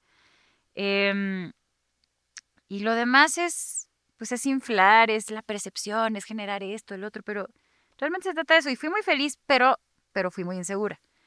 Seguí haciendo auditorios nacionales con distintas giras y el último que me tocó hacer, que fue pues en 2000, me encantaría decir 20, pero no, fue en 2019. Este, hice varios, hice tres auditorios en 2019. Y me acuerdo que ya se había muerto mi sobrino, que es un tema que me impactó mucho en un nivel personal. Eh, ya me habían diagnosticado hipotiroidismo y ya llevaba un año este, tomando medicamento para la tiroides que me niveló los niveles, me niveló los niveles, gracias. Me niveló este, la serotonina, las endorfinas, todas las hormonas de sueño, de felicidad, de todo lo que se te ocurre y mandes. Y me acuerdo estar atrás del, en el camerino, porque siempre pido que me dejen sola cinco minutos antes, ¿no? Porque siempre están pasando demasiadas cosas antes. Y de repente empecé a tener una conversación con mi sobrino mentalmente. No, no es cierto. Fue una conversación con Dios. Así fue como que dije algo de, es que tal y tal y esto. Algo no estaba saliendo bien que yo me estaba quejando, ¿no? Como de, esto no es justo porque esto y lo otro y tal. Y de repente, haz de cuenta que como si en mi cabeza escuché a mi sobrino eh, diciéndome, por supuesto que no es justo, porque la vida no es justa. Tal cual que yo me haya muerto joven no es justo, pero no lo decía con un reclamo, ¿sabes? Era como, así es. La vida es injusta y es hermosa, con lo que sí te da y lo que no te da también. Entonces fue como, no sé por qué escuché su voz diciéndome esto y estoy segura que era su voz. Y me cambió como toda la energía, así, un cambio de energía durísimo en mí. Y salí a dar el show y fue la primera vez en toda mi carrera que me sentí realmente a gusto y lo disfruté. O sea, porque siempre lo disfrutaba, pero con nervios, pero con estrés, pero con preocupación, pero con, ay, ay, esto me salió mal, ay, esto no sé qué, ay, mira. Simplemente dije, este es mi lugar, este es el lugar que yo escogí, este es el lugar que yo conozco, este es el lugar donde yo soy la plenitud de lo que yo soy más allá del caparazón. Aquí es donde yo conecto con la gente, aquí es donde yo puedo ayudar realmente. Y fue muy curioso porque bajé el escenario y me lo dijeron mis amigos, medios, mi familia, todo el mundo me decía, ¿qué pasó en este show que nunca es el mejor show que te hemos visto? y es el show que estuvo más lleno de complicaciones en toda mi carrera y es el, la primera vez que se fueron las voces que me seguían diciendo y que yo pensé que ya había matado, de no puedes, no eres, no esto, no tal. Seguía teniendo esas cosas que yo como que de entrada había pensado que había vencido porque salí luego, luego como niña a darle a esto sola, pero realmente no lo había profundizado, me tomó mucho tiempo, pero ahora ya estoy en ese lugar y ese lugar ya no me lo puedo. Esas voces ya. Tengo paz, ya tengo paz, no nada más me divierto, no nada más tengo intención, no nada más tengo propósito, tengo paz. Esa, esas voces que dices ya se callaron a raíz de ese concierto, ya no han aparecido. Se callaron porque no sabía que estaban ahí hasta ese momento las y, reconocí de quiénes eran las voces y por qué, ¿sabes? Eran las voces desde, desde Lu. Sí, daría la impresión, eh, no voy a preguntar tu edad, pero que eres un alma vieja. O sea, por todo lo que platicas y cómo lo platicas, daría la impresión de que tienes como 14 mil pinches vidas atrás. O sea, es, está Ya me han dicho eso. Estamos normalmente este y yo hablamos el 95% del tiempo y ahora estamos este, fascinados. Además, le vamos a pedir a Amazon que si podemos hacer, ya te olvidas de Lu, te olvidas de que tú y hacemos un pinche tridente aquí de Amazon. Imagínate lo que seríamos los tres, cabrón. Gracias. Eres una mujer que tiene mucha intensidad, que eres soñadora, que eres muy honesta que por lo que entiendo y lo te, escucho, tienes autocrítica. Sí. Si alguien se te acerca hoy que tenemos el tema del amor, tú ah, hablas del amor, escribes sobre el amor, cantas de amor y desamor. sí. ¿Cómo es el amor para ti? O sea, ¿eres peligrosa para el amor? ¿No eres peligrosa? Acabas de hablar de que estuviste cinco años con alguien y de pronto ya no. O sea, y te lo pregunto no por el simple hecho del cliché de eres mujer, tal, tal, tal, que no, sino porque hoy tenemos el tema del amor, ¿no? Estamos estamos sobre, sobre el tema del amor. Entonces, te quería em. preguntar cómo es el amor para ti, cómo está el amor, cómo es el amor, cuándo hablas del amor, por qué hablas del amor y hacia dónde te relacionas, dónde te ves tú en el amor. Em, Porque es el tema que manejamos hoy. Sí, claro, estamos en, las fechas. Este, sí, es el cliché. es el cliché. Si, hubieras venido en marzo hablábamos de las flores y la primavera. Ni madres, hablábamos de la mujer. Tienes toda la razón. maneras, siempre 8 de hablo de marzo, la tienes mujer. toda la razón. Tienes toda la razón. Bueno, mi esposa Este, estuvo en la, ¿En la en marcha también? Sí, sí, sí. Mira, pues un saludo para ella. hijas. Fuerza, fuerza. Este, mira, en el amor, ush, pues te puedo decir que soy alguien que aparentemente, o sea, sé que la gente como ve y piensa que quizá eh, no he tenido una vida amorosa muy, muy activa porque he sido excesivamente privada con ella. Pero la realidad es que más bien, por el contrario, soy alguien que ha tenido varias parejas, varias parejas de, algunas de ellas de mucho tiempo. Em, soy alguien tan enamorada del amor y que además vengo también de una familia donde, por ejemplo, mis papás llevan 57 años casados, ¿no? Pero también hay una expectativa por eso mismo súper alta que yo no me había dado cuenta que tenía. Entonces, he tenido relaciones importantes, pero siempre había algo en el fondo de mi cabeza que me decía, pero no, no va a ser para siempre. Eh, pero vas a cuestionar esto después de tanto tiempo, porque, uff, una sola persona para siempre. O sea, había como estas preguntas en mí, pero también se salían porque soy alguien muy independiente, que me gusta la aventura, me gusta compartir eh, estas cosas inesperadas con alguien más, me gusta que no seamos idénticos, me gusta reírme mucho, me gusta viajar. Eh, no le tengo miedo a las, a las culturas distintas, insisto. Este, pero, pero también viajo mucho por trabajo y también necesito mi espacio y también quiero mi... Y, y me ha tocado muchas veces que, que, eso no macha con el plan de la otra persona, ¿no? Oye, viajas demasiado y entonces desconectas desde un lugar. Oye, sigamos por costumbre. No, yo no puedo seguir por, por costumbre porque para mí la conexión física, emocional, energética y, y, también sexual, por supuesto, es súper importante. Entonces, esas cosas no se pueden quedar como, ay, no sé, soy... He sido complicada, vamos a decirlo así. Sí he creído el amor. Hoy estoy en una etapa muy distinta. Hoy llevo un año, hoy, hoy, 14 de febrero o 15, no sé qué ni qué día es. Bueno, hoy febrero llevo un año de estar sola. Por mucho tiempo lo que no me di cuenta es que yo era la que pensaba que siempre tenía que tener a alguien. Yo era la que pensaba que siempre tenía que estar enamorada de alguien. Y mientras más complicada la relación, mejor. No porque quería material para componer, sino porque, no sé, esa era mi traducción de qué es un amor épico. Un poema, una canción, un drama. No. Hoy ya no pienso eso, pero definitivamente creo que por eso estoy más lista para el amor que nunca. ¿Soy peligrosa? No. ¿Soy particular? Sí. Y espero lo mismo de la otra persona. No quiero que sea alguien que se amolde a mis peticiones, ¿no? Si quiero que sea una cosa natural. Se negocia lo que se tenga que negociar para hacerlo más divertido, Tal cual. Sí, es- pero después no tienes que negociar ni tu integridad ni tu esencia. Jamás. O sea, y no tiene que ser un drama. Qué hueva. Sorry. Y por ejemplo, eh, es amor, ¿no? Estamos también hablando de amistad porque es el mes de la amistad. Sí. ¿Tienes tu mejor amiga, mejor amigo? ¿Por qué? O sea, ¿tienes alguien así, un confidente de que "Ah, puta, con este voy a, no, voy a la guerra, es, ¿no? Mi mejor Tengo, amigo, mi gracias mejor a amigo. Dios, varios, la verdad. Es chistoso. Eh, Ana Paula, mi amiga desde el cuarto de primaria, este, abogada, nada que ver con, con el estilo de vida mío, pero es mi para todos. Samantha, que está en España, que hace cine. Este, mi, mi, mi bolita de amigos gays que son todos este, empoderados y chingones y, y además de todo altos y guapos, entonces el abrazo siempre está muy, muy a gusto. Van conmigo a la guerra sin duda, Mariano, Rudy, este, pero también fíjate que también exnovios, esa es la verdad, no todos, pero hay un par de exes que, que yo creo que son mi familia, o sea, Alex y Ro son mi familia y yo creo que irían a la guerra por mí y yo por ellos.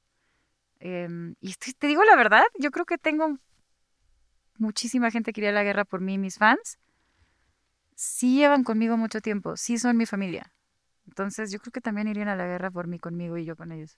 ¿Qué, qué sigue para ti? O sea, estamos otra ¡El vez- amor! Este año quiero Otra vez, ¿el declarar amor aquí, o- o en no este amor, no? mes, en este podcast, que estoy lista para el amor. Ay, ve. que después de pensar por tantos años que lo necesitaba, ya no siento que lo necesito, pero lo quiero y ya me quiero más yo. Así que vengo a declarar esto aquí. No, nada más estoy diciendo eso porque es... Porque es el tema, es el tema. Esta vez. Pero esta no es mentira, ¿eh? O sea, es verdad. No, pero ¿qué viene? Pues viene más música, más álbumes, más producciones para mí, para otros artistas. Estamos viendo una cosa para una plataforma de televisión también. Este, conseguir becas para chavas con She's the Music, no sé, muchas cosas vienen. Eh, ¿En, en dónde te notas evolucionada como artista? Es decir, o sea, Patti Cantú hace 10, 15, 12 años, un minuto, tres minutos, ¿en, en dónde dices, puta, Patti Cantú ha evolucionado como artista y es, y es, y es palpable esta situación para ti para, y hacia afuera? Porque, porque he vivido, porque he estado de moda, he estado no de moda, este, porque me han intentado moldear y algunas veces me lo, permití, pero al final siempre, siempre regreso a mi esencia de esta persona que no es que sea rebelde, es que no puedo ser alguien más y lo tengo muy claro. Y, y no sé, hoy, hoy veo en, en, en mis letras el propósito, el propósito de realmente acompañar a la gente y en mi música la intención también de darles calidad y fusiones y cosas elevadas, ¿sabes? Que yo misma me supere a mí misma, pero que también haya una puerta para que el pop se abra independientemente de la moda. Em, y me siento así, o sea, La Mexicana es un álbum que salió a finales del año pasado y cerró, gracias a Dios, siendo el segundo álbum más streameado de una mujer de México en el mundo, un- siendo un álbum 100% pop. No tenía una sola canción de reggaetón, una sola canción. Y no, no tengo nada en contra, me gusta. O sea, por ejemplo, en marzo saco una canción eh, con una artista argentina espectacular que es un himno de empoderamiento y es trap. Me gustan los ritmos urbanos. Simplemente es que es, en estos tiempos es es un verdadero logro y lo reconozco que un disco pop pueda hacer ruido en distintos países siendo en español cuando eso no es la tendencia, ¿no? Y, mm, y me di cuenta que pasó eso sin, sin mucho marketing, sin mucha pretensión. Pasó porque hice un disco para la gente. He hecho a veces otras cosas con mucho más pretensión, con mucho más presión y mucho más expectativa interna, ajena, y de repente te conviertes en algo que no, no conecta. Entonces creo que he evolucionado en ese sentido. Tengo mi sonido, no puedo fingir la voz, tengo mis, mis discursos, mis discursos no son solo míos y, y mi vida no se trata solamente de mí, a pesar de que un artista puede llegar a, percibirse muy egocéntrico y serlo, porque mira, llevo una hora hablando de mí misma, em, mi personalidad no se trata de mí sola. Mi trabajo en Grammys o en She's the Music o en la música como Patti Cantú también se trata de abrir puertas para otras personas. Leyendo que eh, manejas para energías eh, cuarzos, piedras, ¿es cierto o no es cierto? ¿Las ¿Dónde tienes, no las eso? Lo leí. ¿Dónde? Pues no sé, que tú traes siempre piedras y tal, Así. que traes una esmeralda, que aparte traes tus cuarzos para la Ah, bueno, buena tenía... vibra, mala vibra, ¿qué onda con eso? No, ¿Es no, no, no, no. Es para ir al mercado Está de leyendo, Jamaica. está leyendo selecciones y ya, ya quitaron las selecciones. Está leyendo de de uno del de dónde 2014. sale. Ay, ¿No? no, ¿Te manejas con ese tipo de energías? ¿No te interesa? 100%, o sea, es que no creo que la energía no es algo en lo que crees o no crees, ¿no? La energía es. Es- Entonces, eh, no es un tema espiritual nada más, para unos sí, para mí sí, para otros, eh, pero es física. Entonces, em, sí, sí creo en la energía, sí creo en el poder de la manifestación, sí creo que lo que dices afecta lo que, lo que sucede y te rodea. Eh, sí creo que es bueno hacer terapia para eso también, de la forma que tú quieras. Si para ti es rezando, si para ti es yendo con una terapeuta cuántica, si para ti es ir a la psicóloga, si para ti, ¿sabes? Lo que sea, es meditar. Eh, sí creo en eso, pero creo que la mayor protección que tienes es, me voy a ver bien acá. Yo pienso que, que todos somos, ¿van a decir esta vieja? Bueno. Yo A pienso que te todos somos luz. no digas vieja porque a nosotros nos madrean. Di esta, esta, esta, Esta mujer. Esta mujer. Eh, yo pienso que todos somos luz. Yo pienso que todos venimos de ser otra cosa que no era este, este vehículo. Y cuando llegas a este vehículo, que es el humano, es una oportunidad de tener conciencia y de aprender ciertas cosas y evolucionar a otro vehículo que no sé cuál sea. No creo que sea otra vez carne, quién sabe qué sea, no sé. El punto es que yo creo que si uno recuerda que uno viene de la luz, llámale como quieras, una energía más grande que tú, un poder más grande, un extraterrestre, un ser humano más evolucionado, Dios, llámale como quieras, pero vienes de eso que es más poderoso que tú y que es libre y que no tiene caparazón. Cuando recuerdas eso te das cuenta que tu mayor protección eres tú, porque tú eres parte de Dios, tú eres parte de la luz. Soy muy así, soy muy intensa. Qué bueno ¿ok? porque mi- mi- nuestro socio, Rodrigo Macías, de ese tipo de cosas está totalmente ¿Sí? cerrado esa parte. ¿Ah, sí? Es vela sí, perpetua, no. Dicen no, ahora los científicos, y esta tuve esta conversación porque el año pasado me tocó también meterme en la, en la producción de un track con Mariana Rusi y Jimena Seriñana para el disco de Jime. Y habían dos personas ahí que dijeron, es que yo, una persona, perdón, que dijo, yo no creo en nada, yo solo creo en lo que veo y en lo que toco.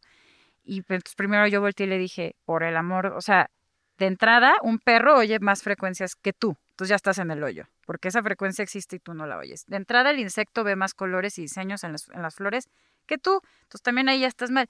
Y entonces entraron otras personas que estaban estudiando quién sabe qué cosa de, de ciencias, que dijeron, o sea, son científicos, vaya, y dijeron, ahora la teoría es que lo más sabio y menos ignorante que puedes hacer es decir que todo lo que no puedes comprobar que no existe es posible que sí exista y es posible que sí sea. Decir solo hay lo que veo y lo que toco es lo más limitado que hay desde un punto, punto de vista O sea, científico. eres un es maldito. en serio, se eres te un- acabo de eres decir, un, te eres acabo un de puñetas, un limitado y un asqueroso ignorante. Eso que te quede muy claro. Ya te lo habíamos dicho nosotros, pero qué bueno que Pati lo, lo reafirma. de- O sea, no. nosotros se lo dijimos más fríamente. Muy- no, no, no, o sea, No, nosotros- lo que te estoy diciendo es que ya hasta los científicos dicen que es demasiado No, pero, conformista del pensamiento pe- decir solo Pero- hay lo que veo y pero y Pati, o sea, toco. Pati te lo dijo de una. Nosotros le decimos a través de insultos. O sea, igual te va a entrar Ellos más fácil son unos con esta. groseros y el contexto, el contenido es rey, el contexto es Dios. Este contexto fue otro, ¿eh? Eh, no oye, sé. Pati, nosotros, nosotros nos dedicamos a este. A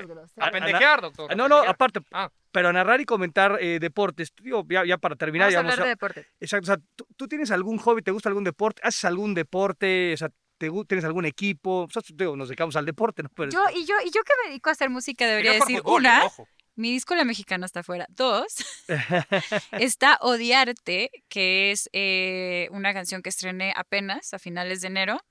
Para los que quieren sufrir en este día, de, pues esa es su canción. y como les dije, en marzo viene otra canción para empoderarse. Entonces ya pasamos, vamos pasando por todos los este, sentimientos. Gracias. Ok, ahora sí. Deporte. Sí, me gusta, eh, me gusta mucho eh, la NFL. ¿A quién le Me vas? gusta mucho a los... ay, ¿A los gigantes de Nueva York, porque uno está con su equipo, aunque no esté de- O sea, bien nunca. entonces- ¿Quién- ¿Y quién te llevó por No, ese no, no. camino? Entonces no te gusta la NFL. O sea, si le vas a los gigantes, no ¿Qué te, pasa? no te puede gustar toque la a los NFL. Le toque a los Ravens. A los. Ravens, le tienes que ir a los Ravens. No, la verdad juegan, juegan increíble. O sea, a ver, disfruto mucho ver eh, el fútbol americano. Tengo que decir que el año pasado, me o sea, y estos meses me he desconectado como nunca en la vida, pero normalmente lo disfruto muchísimo. Nunca llegan los gigantes y de todas maneras he disfrutado unos muy buenos juegos en los últimos años, sobre todo creo que el antepasado. Em, lo- la verdad lo aprendí por un exnovio. Lo aprendí por un exnovio y me clavé de una forma en la que ha puesto en B-Win y me, me- o sea, ya es así un tema así de... O sea, ya es un tema ludópata. Muy Sí, bien, ya bien, me, bien. me pongo a investigar todo perfecto Ahora, si cuando, apuestas por los gigantes, no, no- cuando no- no llega mi equipo, que es siempre, pues así, como viene la, la ofensiva, los cómo momios y tal. Me encantó el juego cuando tuvieron al, al QB este sustituto ah, Los- Dios de la vida, ¿no? No puedo, siempre fui de las que, ya sé que no está, pero siempre fui de las que odió a Tom Brady, pero después solo tenía que aceptar que era un Sí, no, sí, superhéroe, sí. y ni modo. The GOAT. ¿no? ¿Por qué odiarle sus talentos de superhéroe? Me gusta mucho. eh, me gusta también muchísimo la Fórmula 1. Muchísimo Órale. la Fórmula 1. O sea, en lo ¿Qué que piensas de Checo Pérez? Tu paisano, aparte. Pues muy orgullosa, la verdad, de... Yo, yo sabía que podía ser que le fuera mejor en esta temporada simplemente porque los motores venían mejor, ¿no? Y no era el tema de todos los años antepasados en los que lo- siempre la, la tirada máxima era ser el primero del resto. Pero, pero... Sí sabe de Fórmula 1. Tú y yo no sabemos que, que hay volante, güey. Cuatro llantas, ¿no? Así cuando me dijo los motores No, mejor pero "Ah, chingar". no me ¿De mi esperaba semejante cosa, pero cuando lo vi que empezó a pasar y cuando se llevó ese primer lugar que se llevó, fue como a huevo, porque está patío y lo, lo hecho en Guadalajara y lo hecho en Jalisco, está bien hecho. No, la neta me da mucho gusto y Mira me que- encanta que lo vamos a ver en nuestro Red Bull. Y... es de El ignorante Guadalajara. este es de Jalisco. Tienen de todo, ¿eh? Ojo que tienen de todo. No, imagínatelo ahorita pues con el compañero que va a tener, que la verdad es que siempre, yo siempre quería ser Tim Verstappen y siempre me sentía como mal porque decía, ni es mexicano, ni es, ni es Ferrari, ni es, ¿sabes cómo? Ni es Hamilton, y yo así, ¡ah! Entonces ahora ya puedo irle a gusto a Red Bull. Esos son los dos deportes que me gustan. Me gusta el fútbol, soccer también, pero la verdad veo finales de cosas y así, yo, o sea, yo no, leí no como me- este, voy a ver si estoy también equivocado, igual, que eh, se echaron la canción de adelante en los Juegos Olímpicos de Londres. Así Sí. fue, ¿no? Sí, ¿Y qué tal esa? Este, sí, me ha tocado varias cosas. Me tocó adelante, que se fue para TDN, para los Olímpicos. Estaba padre, divertido, me tocó a mí. Sí te pido que vuelvas a hacer tus pinches preguntitas, ¿no, doctor? Qué, qué mal que cantas para O eso. sea, no, pero ca- canta con el hijo de cantautor, Ah, bueno, Rodrigo bien. Ah, no, Dávila. no, con con los Pues me motel, con los de preguntó. motel, Sí, sí, sí, motel. sí, sí. Pues edítenlo. Sí, eso lo vamos a quitar. No, Después de Pues, por, por eso me reí. Sí, Pues yo- dije, bueno, Yo pues, también, es que está hecho pendejo el El himno de la. América también, ¿o cómo te echaste No, el himno no, no, el himno de? Canelo, el himno con Canelo. Ah. ¿Cómo estuvo el himno con Ah, Canelo? ¿qué tal? Eso estuvo padrísimo. Ok, sí, me eché, espera, voy a decir cosas. Me eché el, para que te calmes. me eché en el Mundial de Brasil una canción este, con, con Wisin y con otro que se llama David Corey y fue una cosa como con una marca, Ujú. pero fue una cosa para el Mundial que estuvo padrísimo y yo estaba fascinada porque me tocó ir a partidos y no podía más de la emoción. Ah, estuviste ahí en el Mundial de Eh, Brasil. Me tocó, sí, o sea, me tocó, sí. Y luego, yo, sí. El mundial, último mundial también, este, de Rusia. Hice esta canción con Sofía Reyes, este, para el mundial de Rusia, que también pueden encontrar obviamente en Amazon. Todo lo pueden encontrar en Amazon. Muy bien, muy bien. todo lo puedes comprar en Amazon. Y lo pueden comprar en Amazon, este, y oír con su Alexa y todo bien. Todo yo tengo, bien, yo tengo bien, dos ¿eh? Alexas O sea, en mi casa, Amazon, No gracias. sabía que eres super Amazon. Pues tienes tengo dos Alexas, la verdad. Ya tenía una Alexa, no, tengo tres. Tengo una Alexa que me regalaron en los Latin Grammys por ser parte del consejo y es una Alexa que es una pantalla gigante, que está espectacular, eh, que se echa pedos, no sé por qué. Ah, Sí, se, sí, sí, Alexa se echa pedos, también. pero por eso me cae bien, es mucho más humana, ¿viste? Después tengo otra Alexa chiquita en mi estudio y luego me mandaron de aquí de Amazon Music una Alexa rosita muy bonita del año pasado. Yo no sé ni conectarlas, güey. Sea, Fatal, tú fatal. Bueno, eh, cuando estuve haciendo quién es la máscara, me la pasé llevándome la, al, al Alexa al camerino. Gracias, eso, esto es verdad también. Todo es verdad. Bueno, el punto es que, y lo último que hice fue cantar el himno de México en San Antonio para la pelea del Canelo, que fue una cosa súper padre, me encantó. Este, obviamente siempre hay dos formas de cantar el himno, pareciera en México, o pasar desapercibido o que te critiquen. Este, pero, pero fíjate que a mí me fue muy bien porque tenía la misma cantidad de gente criticando que gente diciendo que qué bonito y que qué padre y me bajé de ahí y la misma gente de ahí me decían los, los militares de ahí me decían qué bonito el himno de México este y no entendían nada no entonces para mí porque lo- pero los que me criticaban me decían es que lo hiciste muy pop bueno es que no lo estaba tratando de hacer pop es que yo no lo puedo cantar como banda de guerra solita no este pero lo canté en el tono original y todo pero ahí me querían hacer pedo igual. Pero la verdad es que en el momento me sentí emocionada, afortunada, honrada, orgullosa, lo vi todo en grande en un año tan difícil, ser invitada por mi compatriota, ser reconocida por él también, ¿sabes? El poder llevar las palabras del himno más bonito del mundo y ver a gente que vive en otro país pero que extraña su tierra y que no deja sus raíces, pararse, emocionarse, porque eso no se vio como se vio en vivo, ¿no? En la pantalla. Y la pelea del Canelo, que fue una maravilla, porque ese... A ver, el Canelo... Pues que decir que fue una madrina que también lo fue. No, maravilla y madrina. Sí, pero es que el Canelo juega, ¿sabes? A ver, el Canelo boxea como el Real Madrid planea. O sea, es este tema, perdón si eres Barça, me No, no soy del Atlético de Madrid, ahí jugué, Patricia, entonces te pido también que tú investigues Oh, también, que la chinga. favor, ¿no? Sí, te encargamos para la próxima, ¿no? Ya me voy, ya me No, voy de aquí. No, está bien. pero- Pero, pero estabas hab- haciendo esta analogía. Una buena analogía. Pero decir una cosa de un No, equipo claro, no está nada, demeritando es al otro, ¿no? Al final Madrid es una analogía. Somos igual de sarcásticos que tú, ojo. Sí, sí, sí, exactamente. Ojo. va de allá para acá también. Ojo. Ok. El punto es que me impresionó verlo en vivo porque, ¿sabes? Cuando, como cuando ves a buenos equipos de fútbol y te das cuenta que pareciera que aunque que es en cámara lenta porque se dan el momento para pensar y decir, ahora voy a patear, o sea, voy a dar el pase para allá porque después va a pasar esto y después va a pasar esto, ¿no? Y esa es la diferencia entre, entre los equipos que brillan y que siempre juegan en primer nivel a cuando se ve un poquito más, Sí, no ejemplo, sé, un- atrabancado. Un el Puebla, un Puebla Mazatlán, que es el que nos toca no no voy a hablar mal de nadie, pero eh, Menos mal. claro que no, no voy a decir eso. No, pero se veía así, o sea, parecía, O sea, tú veías al Canelo asentado y era, su- todo su- pasaba muy rápido. O sea, veías a Rocky Balboa. Sí, todo pasaba muy rápido, pero realmente te dabas cuenta que sí se tomaba el, ok, me voy a hacer para atrás un segundo, le voy a pegar ahí porque va a pasar esto. Y, y, ese, y eso es lo que hacía ese microsegundo, hacía la diferencia para que fuera flawless. Y yo me enteré estando ahí eh, con el Canelo que él no se prepara y él no prepara, seguro esto ya lo saben, no prepara a su equipo nunca para información para por si pierde. Porque no quiere que nadie tenga en la cabeza siquiera la posibilidad de la mentalidad perdedora. solo- y me solo- pareció Sí, maravilloso. que solo ha perdido una sola ocasión, ¿no? Con Mayweather, que es un Es correcto. Bueno, pero, o sea, no, no, no, con un, con un top de top. Y este hombre también le sa- Smith también le sacaba una cabeza. Sí, ¿eh? sí, O sí. sea, tú eres Canelo Team mal.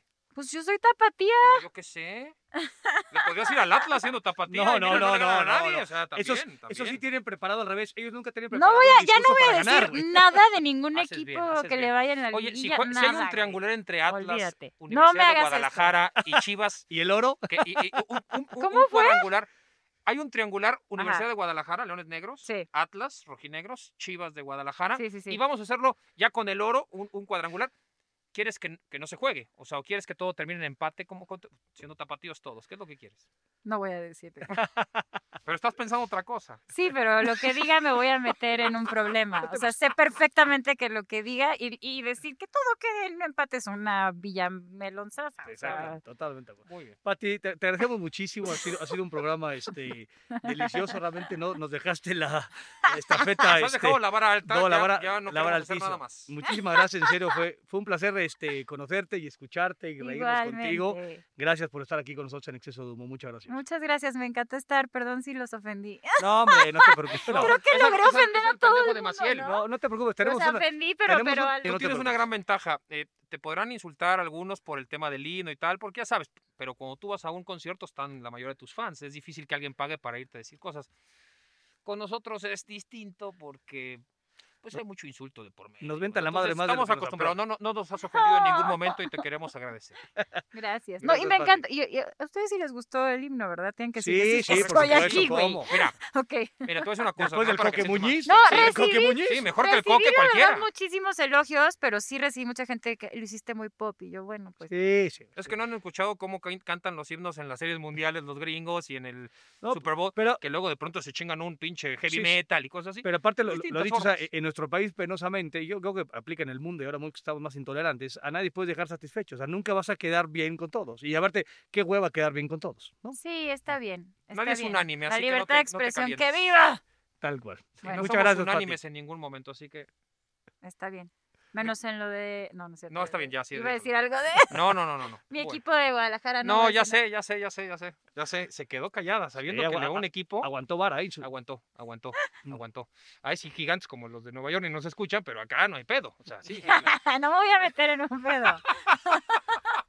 Gracias, Pati. Le voy al Galaxy porque está el chicharito. Ah, está bien, bien. Y ya, le, y le quedan tres minutos aparte, pero bueno. Ahí está. Gracias.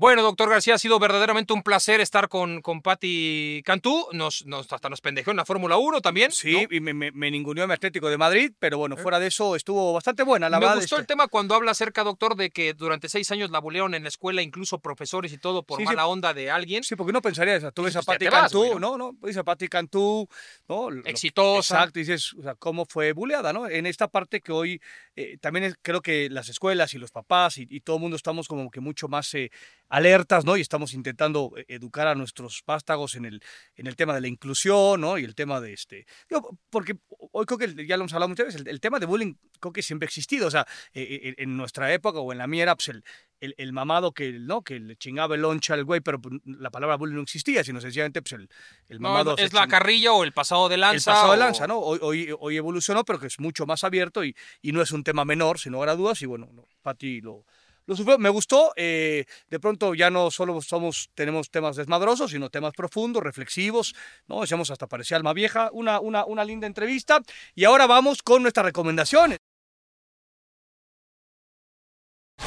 La palabra tiene múltiples aristas, pero hay algo que todos sabemos del amor.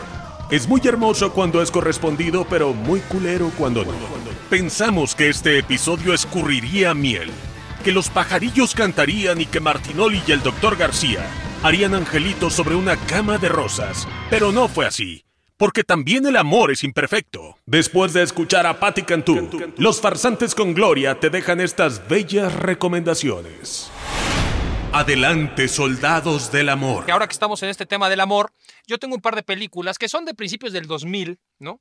Eh, básicamente creo que salieron hasta el mismo año, pero que fueron películas de estas domingueras, muy, muy domingueras, pero que a mí me gustaron ¿Cuál? ¿Cuáles y son? que vale la pena, ¿no? Una se llama Serendipity, Ah, sí, como no. ¿Usted la con- conoce? Sí, esa- con eh, Beckinsale y con con, el señor. Cusack. sí, Beckinsale, que es, este, que es inglesa. Es inglesa. Sí, y Cusack, que es que, se parece, que se parece al de, de Matrix. ¿Cómo se llama? A Keanu Reeves. a Keanu es Reeves. Ah, y luego le tengo una de Keanu Reeves. Ah, también. ok. Entonces, ah, es- sí, como no. eh, ya, esa, esa está muy buena porque es una, es una, es en Nueva York coinciden dos personas, se caen bien, tal, tal, y de pronto hay un libro de por medio que lo colocan, dicen, bueno, pues nos vamos a subir en una tienda departamental al elevador, cada uno uno, y si coincidimos en el mismo piso, es que somos, el, el- el amor nos ha el encontrado. uno ¿no? para el otro. Y entonces ahí va, cagada, es, sí. es dominguera, está, está divertido. Sí, está bueno. Y la otra es, bueno, eh, Sweet November, doctor, que es fuerte. Con ¿no? Charlize Theron, Sí, Charlize Theron, que es una diosa en todo. que aparte, o sea, eh, eh, na- nació guapa, eh, es- pero hoy está hecho un mujerzón que Es te mueres. Una Y cosa aparte, realmente de. O sea, eh, entre más grande es la señora, ¿no? No, y, más y cada película que hace o evento que hace le sale mejor. No, y aparte es capaz de hacer mejor. esta que hizo de, ¿no? de, de- de carcelera y esa, es. tiene una es-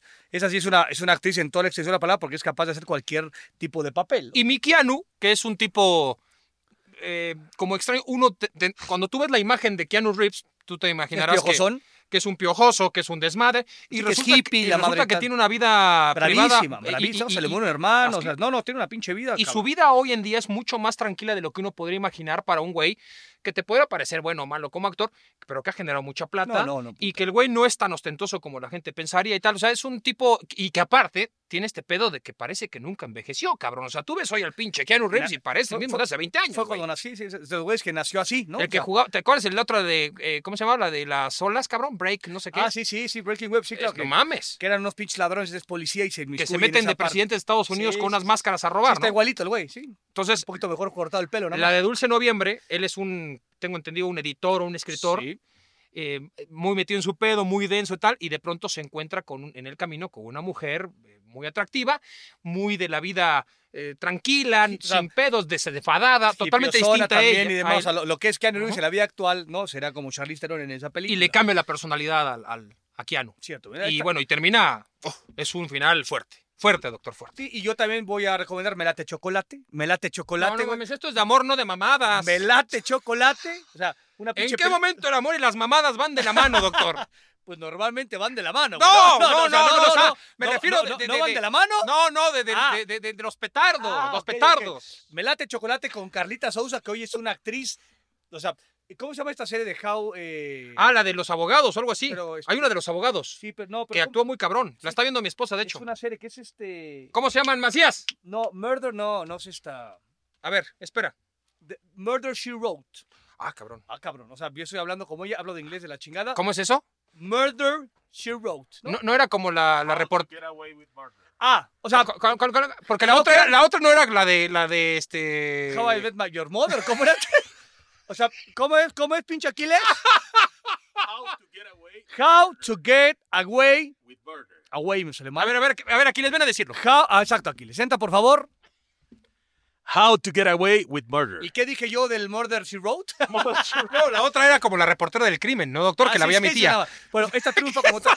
Entonces, no te puedes meter con melate chocolate apa- aparte. No, no, pero una cosa es lo que haga ella, güey. No, otra- no, pues es, es- mames. pero aparte es de, de los chocolates Turín y es, y- y es el amor. Y aparte la pinche película, esas que son estas chick flicks que duran hora y veinte, ¿no? Esta pinche película dura dos horas diez. No, no es mames. una obra que- maestra, güey. O sea, obra prima. usted vea la que recomendó mi pinche nalgón, este... Las dos, las dos. November, ¿qué? Serendipite y Serendipite. Se- Serendipity ¿Y November qué? eh, Sweet November. Sweet November. Y luego usted compara las con melate chocolate y melate chocolate gana. No, mejor ya de hablando de, risa. chocolates, pues mejor de agua para chocolate. ¿Cómo Ay, era? está bien, está mejor, sí, mejor, sí, mejor, sí. mejor, mejor. Cierto. No me chingues. Ah, de- Qué vergüenza, cabrón, lo que luego llegas a recomendar. Nada más porque sales tú ahí, pendejo. Exacto, güey. No se vale, doctor. Aparte hablo dos pinches líneas de una forma realmente increíble. Bueno, nos despedimos. Vámonos, doctor. Ha sido un pinche éxito. Un éxito. O sea, realmente... Hemos pasado por todas las facetas, o- doctor. la verdad, güey, o, eso sentimos, ¿no? Hemos llegado a la cumbre Es más, desmadre. Hoy llegó este Rafael de Amazon que lo confundieron con la otra plataforma y están pensando en segunda temporada. Ya tiró por ahí el pinche buscapiés. ¿Segunda que temporada? segunda temporada. Les va a salir más caro. ¿eh? De mitad, de, o sea, pasando verano